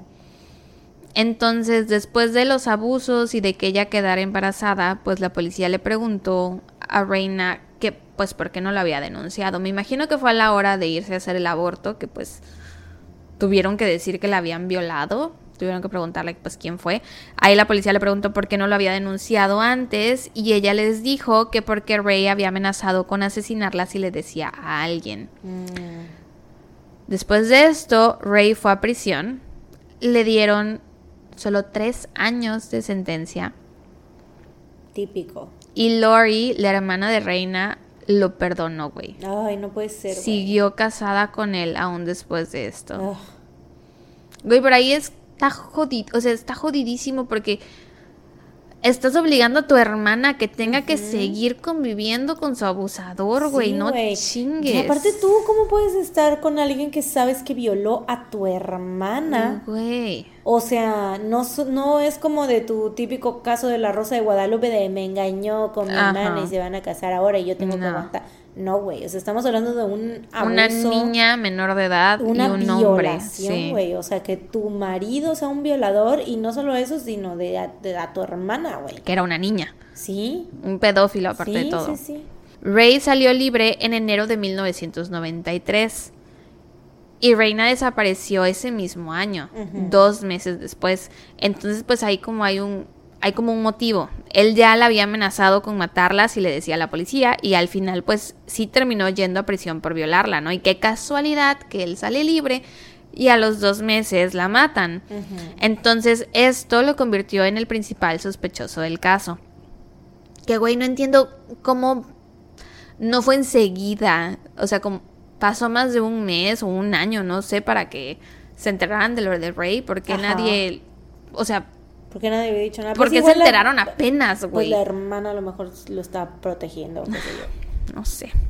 Pero bueno, la policía lo interroga y él les dice que no, que él no había visto a Reina en la noche que desapareció. Y Lori dijo lo mismo, pero después lo vuelven a interrogar y su historia cambia. Le dice a los detectives que el viernes 26 de marzo, aproximadamente a las 5.40 pm, fue a ver una casa que estaba interesado en comprar y esta casa estaba justamente a la vuelta de la veterinaria donde Reina trabajaba. Entonces, él dice que desde dentro de la casa él podía ver el estacionamiento de la veterinaria y que notó que el coche de Reina estaba ahí y que pues decidió ir a verla. Mm, Cuando llegó, entró a la veterinaria y vio que Reina ya estaba preparándose para cerrar, estaba limpiando y lo que fuera, y que entonces simplemente le preguntó si sabía dónde estaba su hermana Lori. Reina le dice que no, que no sabía, y supuestamente después de esto, Ray se fue y no volvió a verla jamás. Y pues como no tenían nada de evidencia en su contra, a las autoridades no les quedó de otra más que dejarlo ir. Pero de todos modos, en septiembre de 1994, tanto Ray como Lori fueron nombrados públicamente como los principales sospechosos en este caso. Eh, a pesar de esto, el caso no avanzó. O sea, supongo que esperaban que el público en general les llamara con, ah, ¿sabes qué? Ahora que lo pienso, Lori tal vez hizo tal o Ray hizo tal, pero no, nada salió de esto, güey. El caso no avanzó hasta que a finales de ese mismo año, un hombre de 32 años de edad llamado Larry Hall fue arrestado en Indiana por el secuestro y asesinato de varias mujeres jóvenes. Cuando las autoridades, o sea, porque lo detuvieron mientras iba manejando checaron su coche, y ahí encontraron recortes de periódico del asesinato de Reina y unas pastillas anticonceptivas. Pero ves que en Estados Unidos las- los medicamentos los dan en bote y traen nombre y todo. Pues el bote de las pastillas decía R. O sea, como de Mm. Reina Rison. Ujú. Al principio Larry confesó que él había secuestrado y asesinado a Reina, pero después la policía descubrió que él había estado en Kentucky cuando pasó lo de Reina. O sea, Mm. no pudo haber sido él. Eh, y aparte se probó que el bote de pastillas anticonceptivas no le pertenecían a ella, porque hablaron con la familia y, ella- y todos les dijeron que no, que ella no estaba tomando ninguna clase de medicamento. Y Wendy, que es la hermana menor, fue como la que más, fue como la que más insistió en eso porque pues vivían juntas y todo el tiempo estaban yendo al cuarto de la otra, checándose los cajones para agarrar ropa y les dijo, si ella hubiera estado tomando medicina, yo me hubiera enterado, ¿no? Si no me hubiera dicho, yo lo hubiera visto.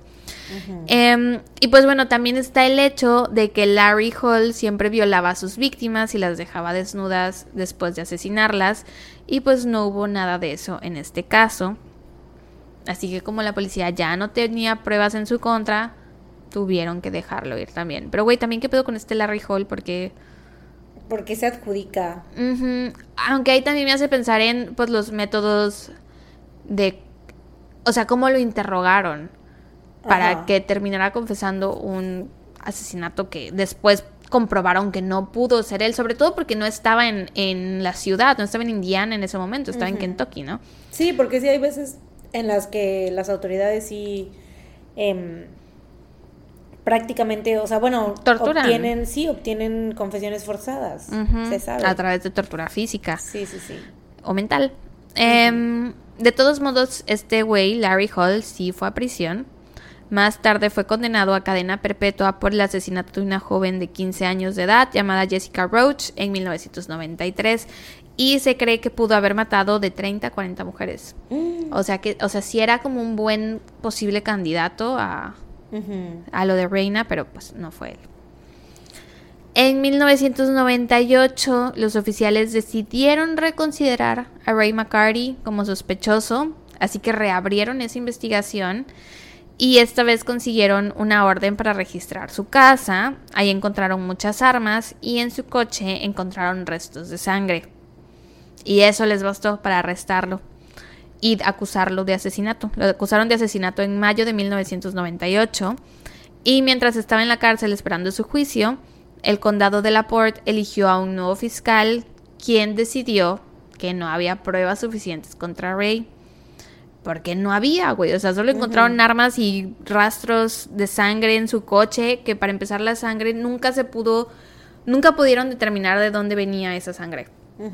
Creen que era de animal porque él se dedicaba a cazar, eh, pero pues nunca se determinó si sí era, si era de humano, si era reina o no. Em, y pues ya estuvo 15 meses en la cárcel hasta que en 1999 lo dejaron libre. Cuando salió, él dijo que entendía por qué lo habían considerado sospechoso, o sea que sí tenía sentido que la gente creyera que él había matado a Reina, dado todo lo que le había hecho en el pasado, pero también dijo que supuestamente Reina y él ya se llevaban bien, que Reina lo había perdonado, que lo perdonó cuando salió de prisión y que ya eran buddies, o sea, amigos. Si esto es verdad o no, pues quién sabe. Vemos. Después de esto, el caso se fue enfriando poco a poco y no hubo más pistas ni nuevos sospechosos. Mm. Hasta marzo del 2008. O sea, 15 años después del asesinato de Reina, cuando un hombre llamado Ricky Hammonds, que estaba en prisión por un asesinato no relacionado con el caso, se comunicó con la policía para decirles que tenía información sobre el caso de Reina. Entonces, él tenía 14 años en 1993, que fue cuando la asesinaron. Habla con la policía y les dice que en marzo de ese año él vio a Jason Tibbs. ¿Te acuerdas de Jason Tibbs? El exnovio, el del anillo. Él vio a Jason Tibbs y a Eric Foreman. Ah, no, el de That 70 Show. ya sé. No mames. No to be confused con Eric Foreman de That 70 Show. de Donna. No. eh, este Eric Foreman era amigo de Jason. Eso porque Sara, o sea, dijo el nombre y me volteé a ver. Así, yo, pausa para que Mariana reaccione. Topher Grace se llama la Topher Grace. Not to be confused with Topher Grace. Um, bueno, este Eric Foreman era amigo de Jason y dice, dice Ricky que los vio empujar el auto de su hermana hasta el granero de su familia. Eric salía con la hermana de Ricky. Y por eso ellos fueron ahí a la casa, o sea, ahí está como que la conexión. Les dice que cuando Jason y Eric abrieron la cajuela del coche, él pudo ver que traían un cuerpo ahí dentro, pero que estaba cubierto con una manta y que solo se le veía la cara. eh, y que no pudo ver de quién se trataba, o sea, no distinguió que era reina hasta que vio su caso en las noticias. Y dice que nunca le dijo nada a los detectives porque él había estado fumando marihuana. Y pues la marihuana era ilegal y él era Mm. menor de edad y no se quería meter en problemas, entonces no dijo nada sobre lo que había visto. Y pues esto que está contando Ricky coincide perfectamente con la llamada del testigo en 1993 que dice que vio a una mujer parecida a Reina peleando en un coche con un hombre que estaba acompañado de otro hombre en un coche, ¿no? Em, entonces después de esto la policía entrevistó a Eric Foreman y le ofrecieron inmunidad si testificaba contra Jason.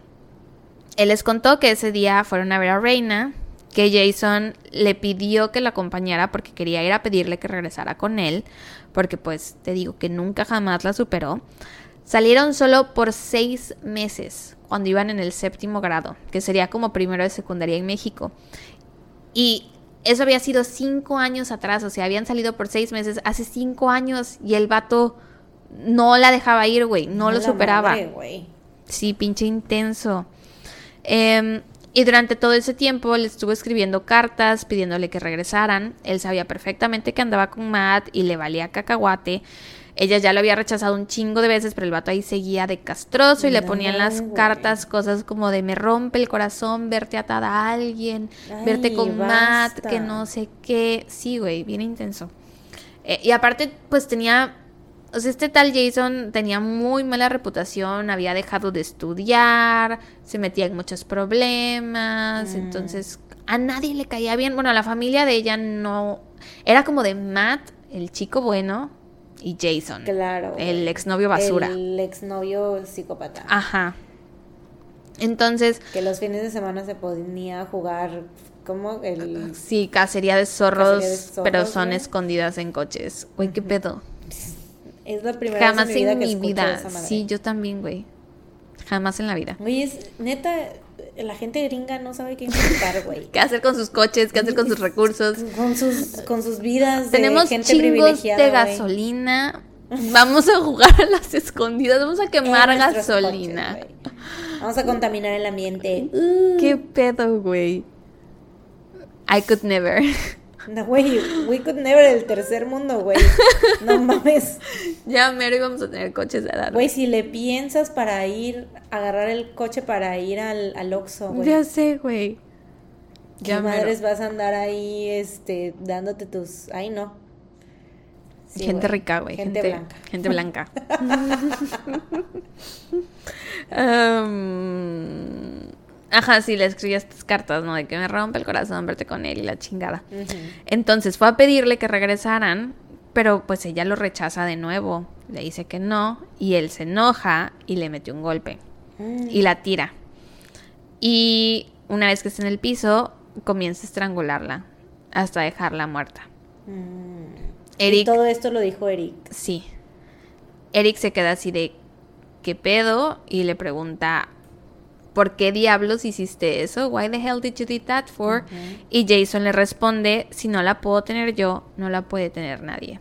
Ah, la bestia, güey. Sí, güey. La metieron a la cajuela del coche y manejaron hasta la casa de los Hammonds para ahí decidir qué hacer y eventualmente Eric ayudó a Jason a deshacerse del cuerpo tirándolo donde en, en el lago donde fue encontrado.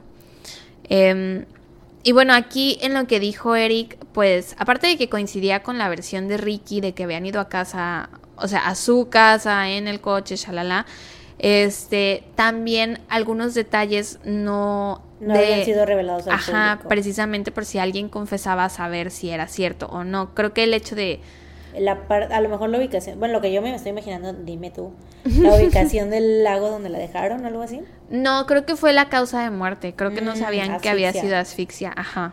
Sí, porque la encontraron en el lago, entonces mucha gente pudo, no, pues se ahogó Ajá, sí. en el lago. Entonces creo que ese detalle no se lo habían revelado a nadie. O no sé si fue ese, pero algo del caso no se había revelado. Entonces, pues la confesión de Eric sí era como de. Makes sense. Y aparte, Jason fue sospechoso desde el principio. Ujú. En agosto del 2013, Jason Tips, de 38 años de edad, fue arrestado por el asesinato de Reina Rison. Ala, ¿cuántos años tenía? Estaba morrito, súper morrito. Sí, ¿De güey. como 16? Tenía la edad de ella. Pues se conocieron en la escuela. Él dejó Ajá, de la estudiar. Oh my god, güey, qué. Era qué- un morro, güey. qué- Un morro Qué pendejo. estúpido. Neta, qué pedo. Pero sí, it makes sense, güey. Y, o sea, y e intensísimo, güey, Sí, porque güey. tenían 12 años y le estaba escribiendo cartas de me duele verte con alguien más. No mames, güey, aparte sea, de limpiar la cola. sí entiendo como Sí, la la intensidad inmadurez y la intensidad o de sea, la adolescencia, sí, sí. la pubertad. Creo que yo lo estaba como proyectando como ya un poquito más grande. pues, o Sí, porque los otros sospechosos, Ray Ajá. era más grande. Tal vez por eso. Oye, pero qué cagado entonces que Rey dijo la verdad todo el tiempo. Sí, O güey. sea, bueno, no sabemos hasta qué punto, ¿no? No creo que hayan sido super buddies. Yo tampoco creo. No lo creo. Y si fue así, pues yo creo que a lo mejor Reina fingió. ¿no? Ajá, como más bien de resignada, así de pues si voy a tener que lidiar con este pendejo toda Sí, mi vida, porque pues es mi cuñado, güey, ya que verga me ¿qué queda. pedo ¿no? con la hermana, güey? Sí, güey, neta, qué pedo. Pero, o sea, se me hace sorprendente que haya dicho la verdad de que, o sea, de lo de que cambió su versión y que luego así de que la vio y que no sé qué. Sí, Wow. ya sé. Am, te digo, fue arrestado por el asesinato de Reina. Y eh, según documentos judiciales, fue una persona de interés al principio de la investigación después de que se encontrara su anillo en el coche de Reina. También le, le recogieron todas las cartas que le escribió a Reina, eh, que supongo que las encontraron en casa de ella, no sé, o si a lo mejor no se las entregaba y las tenía en su casa, no sé. Pero una de ellas decía algo como de, llegaría a casi cualquier extremo para volver a ser tu novio. Ugh, Sí. qué asco. Te están diciendo que no, güey. No es no. sé. Tan sencillo como eso, no es no, déjala ir, ¿qué te pasa, güey? Ya tiene novio. Aparte ya. están bien Siguió morros, güey. Sí, güey, o sea, siguió adelante, ya tiene cinco años. Y por seis meses, güey, por seis meses hace cinco años, cuando tenías 12. No mames. Que obviamente ha de haber sido un noviazgo de manita sudada, güey, ¿no? O sea, de. Sí, seguro. De gorritos, güey. I mean, I hope so. Ojalá. Estaban muy jóvenes, Sí. ¿no? Así tenía que ser, ojalá haya sido así. Esperemos que haya sido así en los 90, pero yo creo que sí. Pero, güey. ah. Horrible. No, no, no, no, no. El juicio comenzó en octubre del 2014 y dicen que la primera línea del juicio fue, este, si no la puedo tener yo, no la puede tener nadie. O sea, con eso abrió la fiscalía. Eh, duró solo un mes el juicio, a lo largo del cual la defensa trató de desacreditar a Ricky y a Eric, diciendo que a Eric lo habían manipulado para su confesión, que lo habían, o sea, que se le habían, que lo habían entrenado para decir lo que ellos querían, o lo habían me acordaba guiado. del Ricky, güey. Qué loco también eso de que el vato estaba en la cárcel. ¿No? Sí. Por un asesinato ahí. Que nada que ver. O sea, y como casualmente, ¿no? Ah, ¿sí ¿saben de qué me acabo de acordar? Así de, bueno, miren, ya que Today estoy I aquí- feel like confessing a crime. Así de, mira, ya que estoy aquí, ya que no voy a salir de aquí en un tiempo, pues mira. Ya que pues maté a alguien, el que haya yo fumado marihuana cuando tenía 14 ya años, no es relevante. no es el peor de mis crímenes. Sí, claro, claro. Ya es momento de esclarecer esta situación. Güey, sí. Que aparte, qué egoísta, güey, ¿no? O sea, de que por su pedo de que hay, o sea, ¿en qué momento tú dices que el tú haber fumado marihuana? Que aparte, güey, yo creo que pasando ya unos días ya no iba, nadie iba a, ¿quién va a saber que estabas fumando marihuana? La verdad no sé. O sea, ¿y qué podías, podías haber dicho? Ay, me estaba fumando un cigarro. Y ya. O sea, eso es cero relevante en el caso de un asesinato, güey. O sea, Sí. que estabas asesinando? A la policía no le va a interesar. Exacto, es lo que siempre decimos, van a estar más enfocados en el posible asesino Sí. que en que tú te estás fumando. ¿Qué, qué estás haciendo, güey? O sea, porro, les vale lo que estabas haciendo mientras viste a tu... ¿Qué era su hermano? Sí. A tu hermano y su amigo. No, el a su cuñado. Bueno, a su cuñado y su amigo el intenso, Ujú. escotiendo un pinche cuerpo, güey.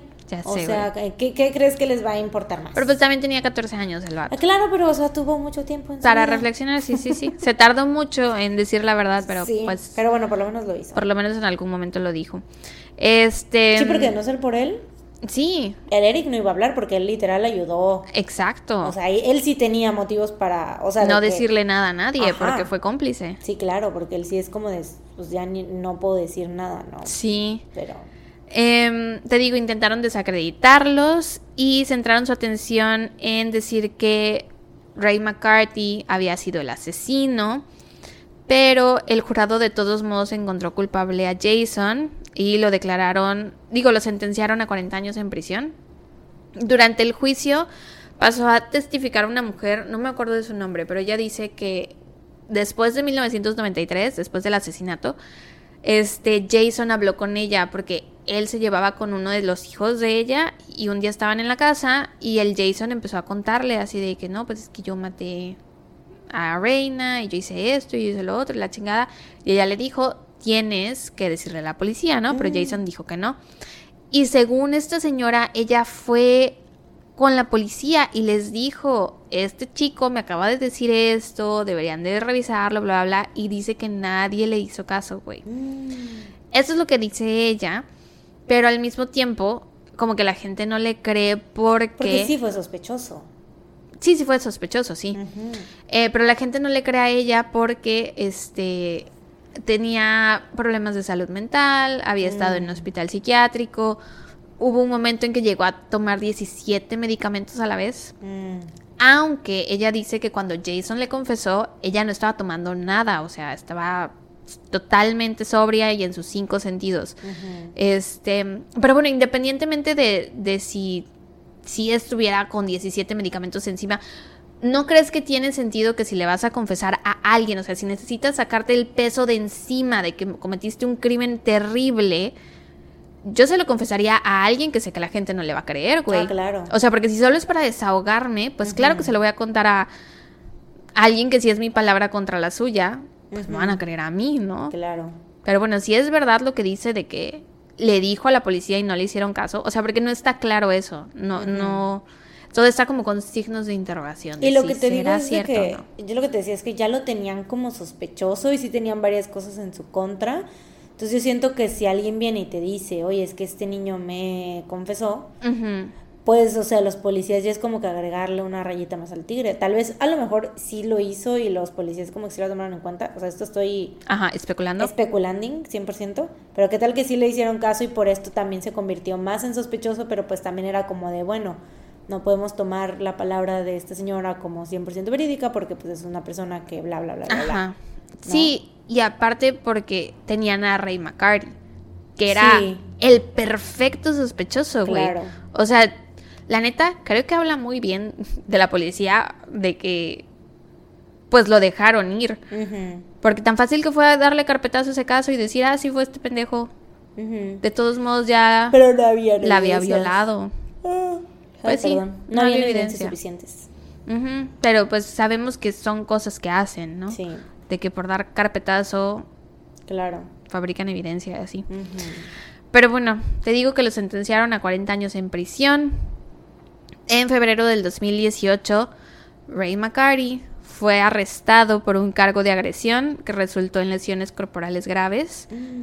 Se suponía que le estaba tomando varios medicamentos, entre ellos uno para la depresión, y cuando lo arrestaron le dijo a los oficiales que necesitaba tomarse ese medicamento, que se lo dieran, eh, pero al parecer nunca se lo dieron porque el 25 de febrero del 2018 Ray fue encontrado muerto en su celda y la causa de muerte fue suicidio. Eh, en septiembre de ese mismo año, Jason Tips buscó un nuevo juicio y sus abogados intentaron convencer al juez de que las fibras encontradas en Reina eran consistentes con la alfombra del coche de Ray McCarty. Eh, aparte, pues estaban alegando esto de que a Eric lo habían entrenado al momento de dar su declaración y bla, bla, bla.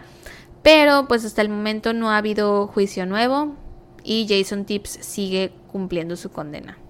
Y yo, pues sí creo que fue él, güey. O sea, sí está porque... la coincidencia de la persona que habló inmediatamente. O sea, son como más cosas en su contra que las de alguien más, güey. La persona que habló en ese momento y que dijo que coincide completamente con lo que está diciendo el amigo, que en primera el amigo dio detalles que la policía no había dado, como lo vas a ver él. Y también tú cómo vas a decir así de, ay, este, ah, sí, sí, sí, fue mi amigo, sí, sí, ese día estábamos sí. esto, bla, bla, bla. Y pues de que los otros amigos no pudieron como que corroborar la coartada porque dijeron nunca lo encontramos. Y el anillo, güey. El anillo. Y la señora. El anillo y que obviamente ella no iba a aceptar que la anduviera reparando el estéreo cuando Ya era un mero, intenso, que ella ya estaba harta de él, güey.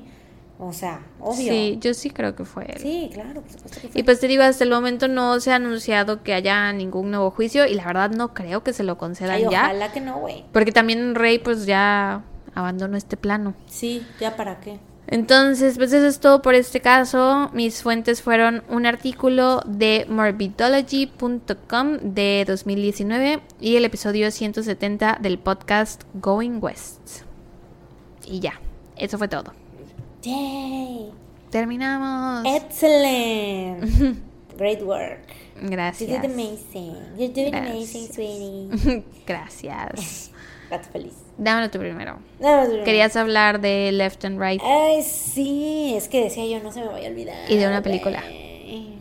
¿Mm? y de una película. Ah, sí, una película que vi ayer. Bueno, Dato Feliz, Left and Right, obviamente, qué gran canción, la canción del verano, o sí o right sí. Y aparte, Feel you right here. no sé si va a funcionar. Feel you here.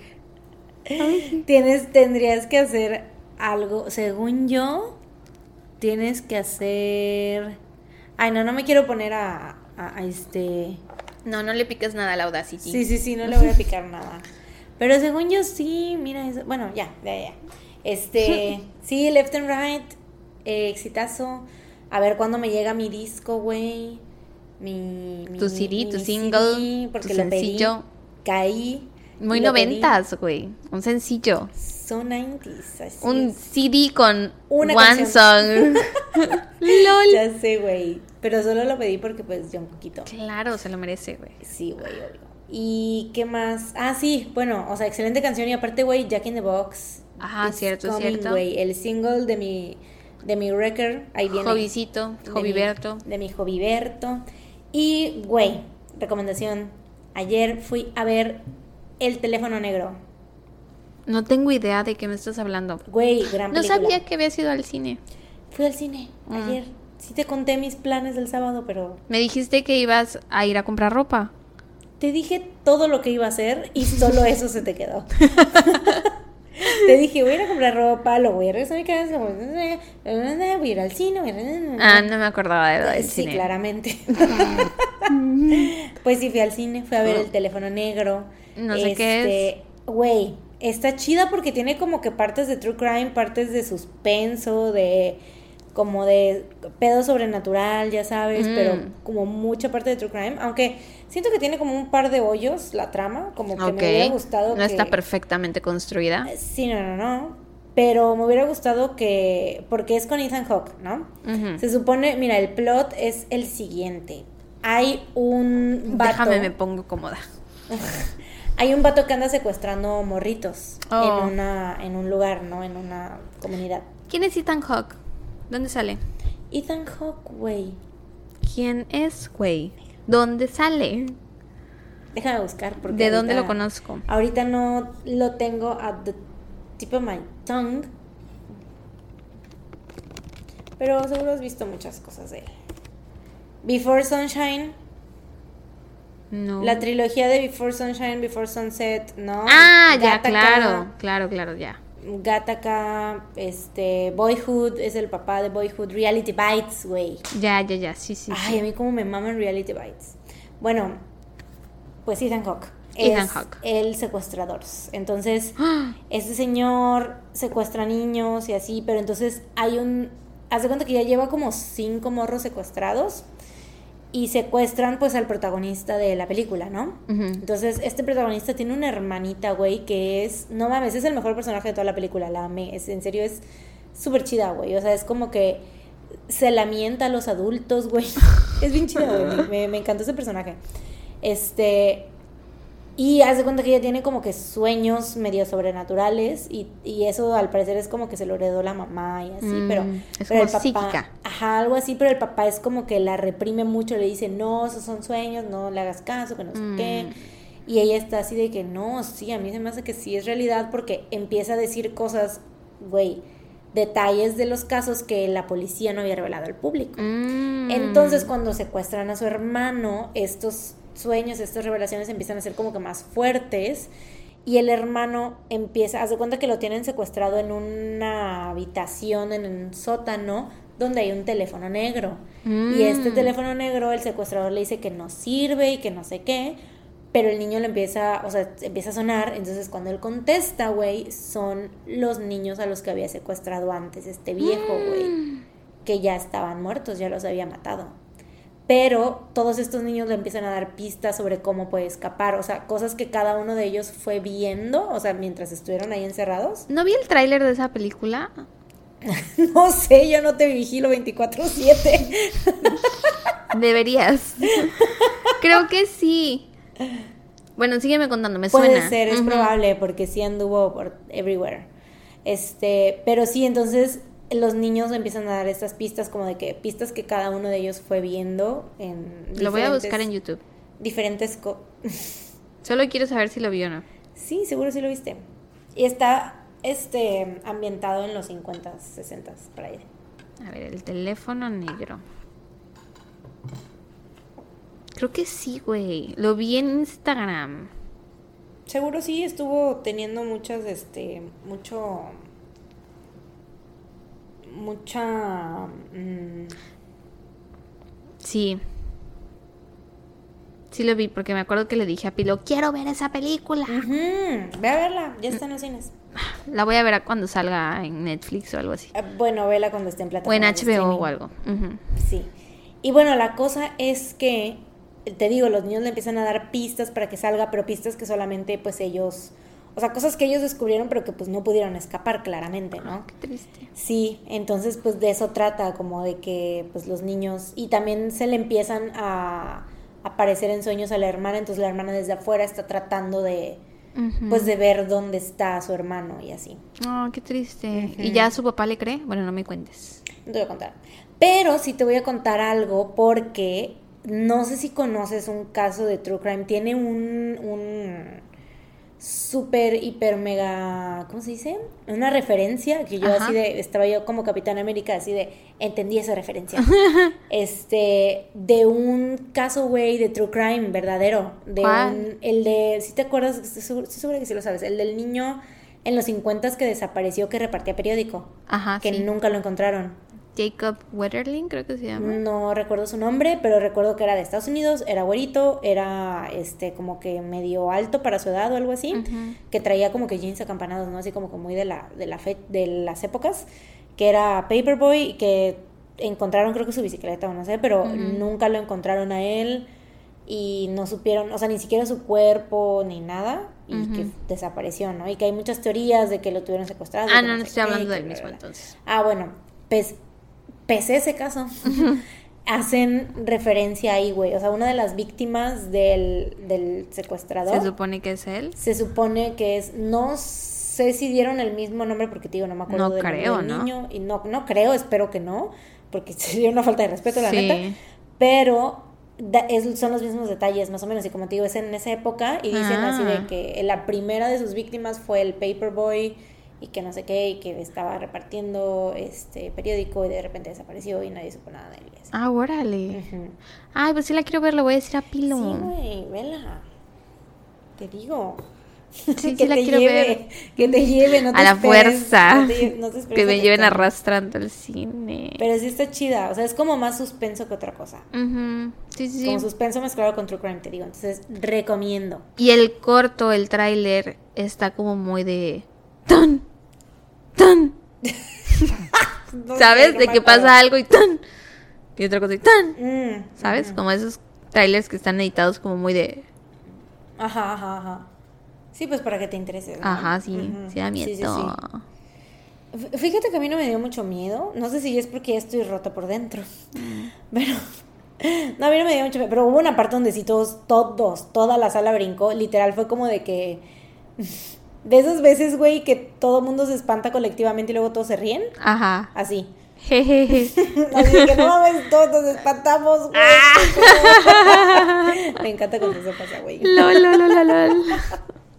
Qué cagado, güey. Sí, güey. Ve a verlo nada más para ver si pasa eso en tu sala. Mm, va, iré solo para el experimento social. Sí, sí, sí. No, pero sí le recomiendo mucho a ella. Los escuchas si les gusta.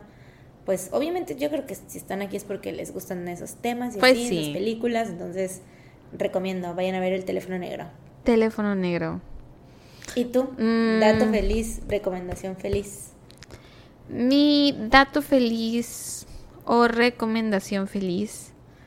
Me estoy sacando uno de la cola. Estoy los ojos. de- Cuando empiezas a voltear a ver a tu alrededor buscando ¿Qué puedo decir?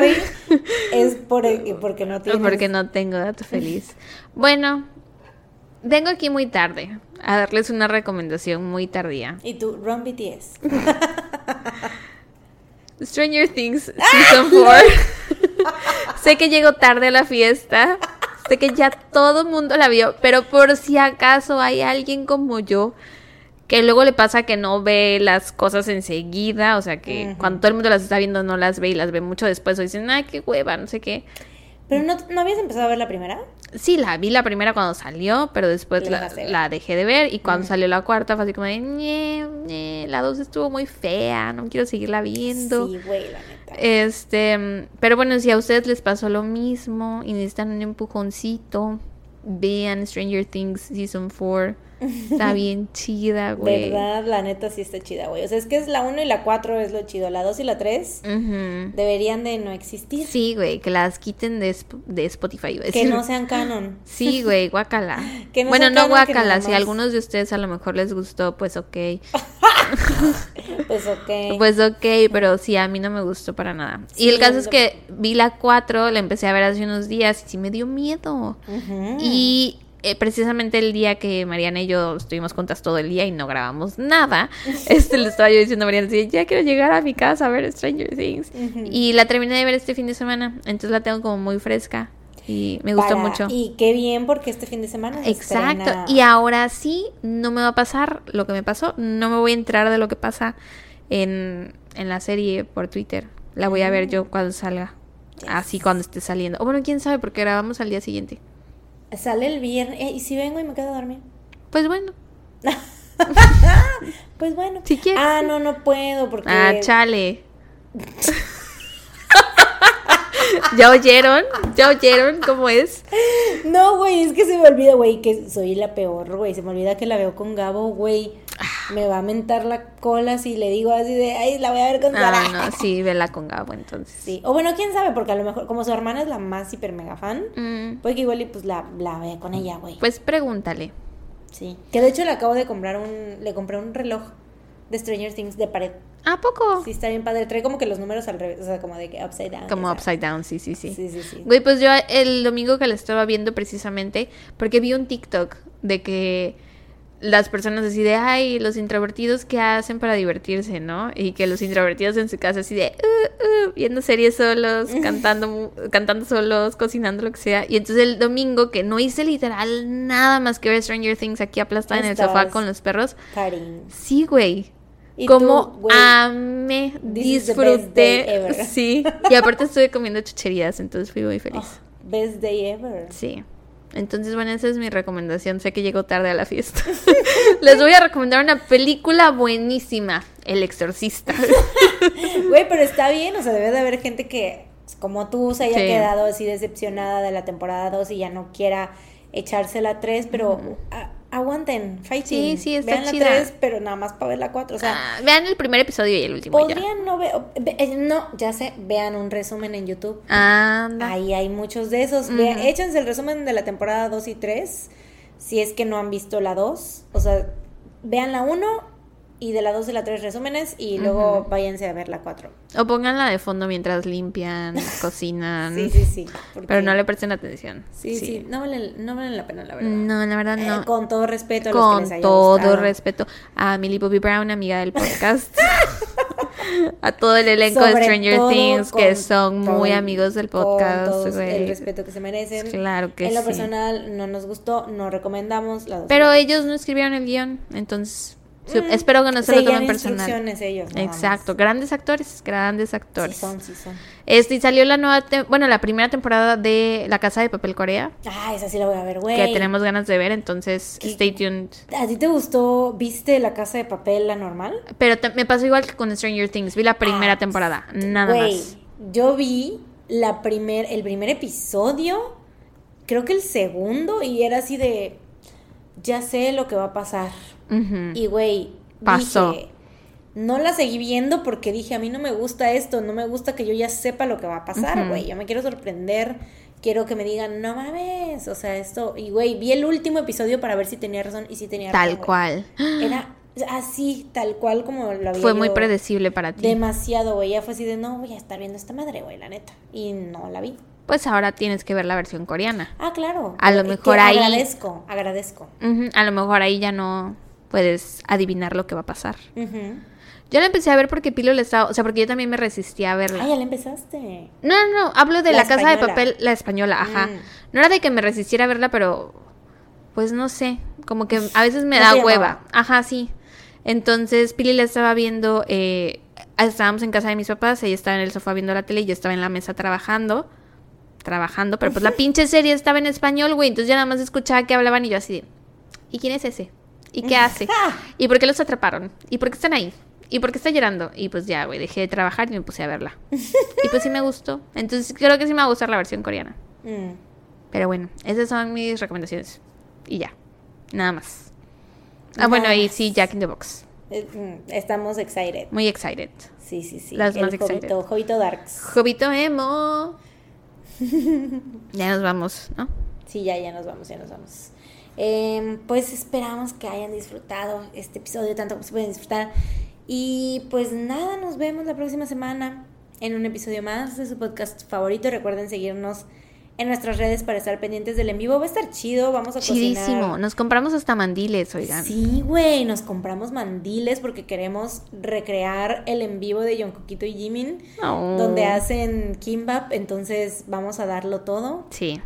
Más. para nuestros escuchas que no sean Army, no vamos a estar hablando solo de BTS, vamos a Ah, estar no, respondiendo preguntas. Solamente es como el escenario y ya. Ajá, sí. Vamos o sea, a responder preguntas que nos exacto. mandaron en Instagram. si hay algo que quieran saber, mándennos sus preguntas a Instagram. Así es. O por todas las redes, eh, puede que no las veamos, ¿no? Vamos a estar Puede que las veamos y no las contestemos, pero ustedes mándenlas. Así es, vamos a estar viendo las de Instagram y pues los comentarios que vayan saliendo, yo creo, en la transmisión en vivo o algo así. Entonces, pues vayan y síganos porque igual y si se pierden este en vivo van a ver más después, entonces por ahí pueden Así es. ser notificados. Y pues ya, eso es todo. Nos vemos a la próxima. Mientras tanto, cuídense. Y recuerden, no, No salgan salgan de casa. Tun, tun, tun. Adiós. Bye.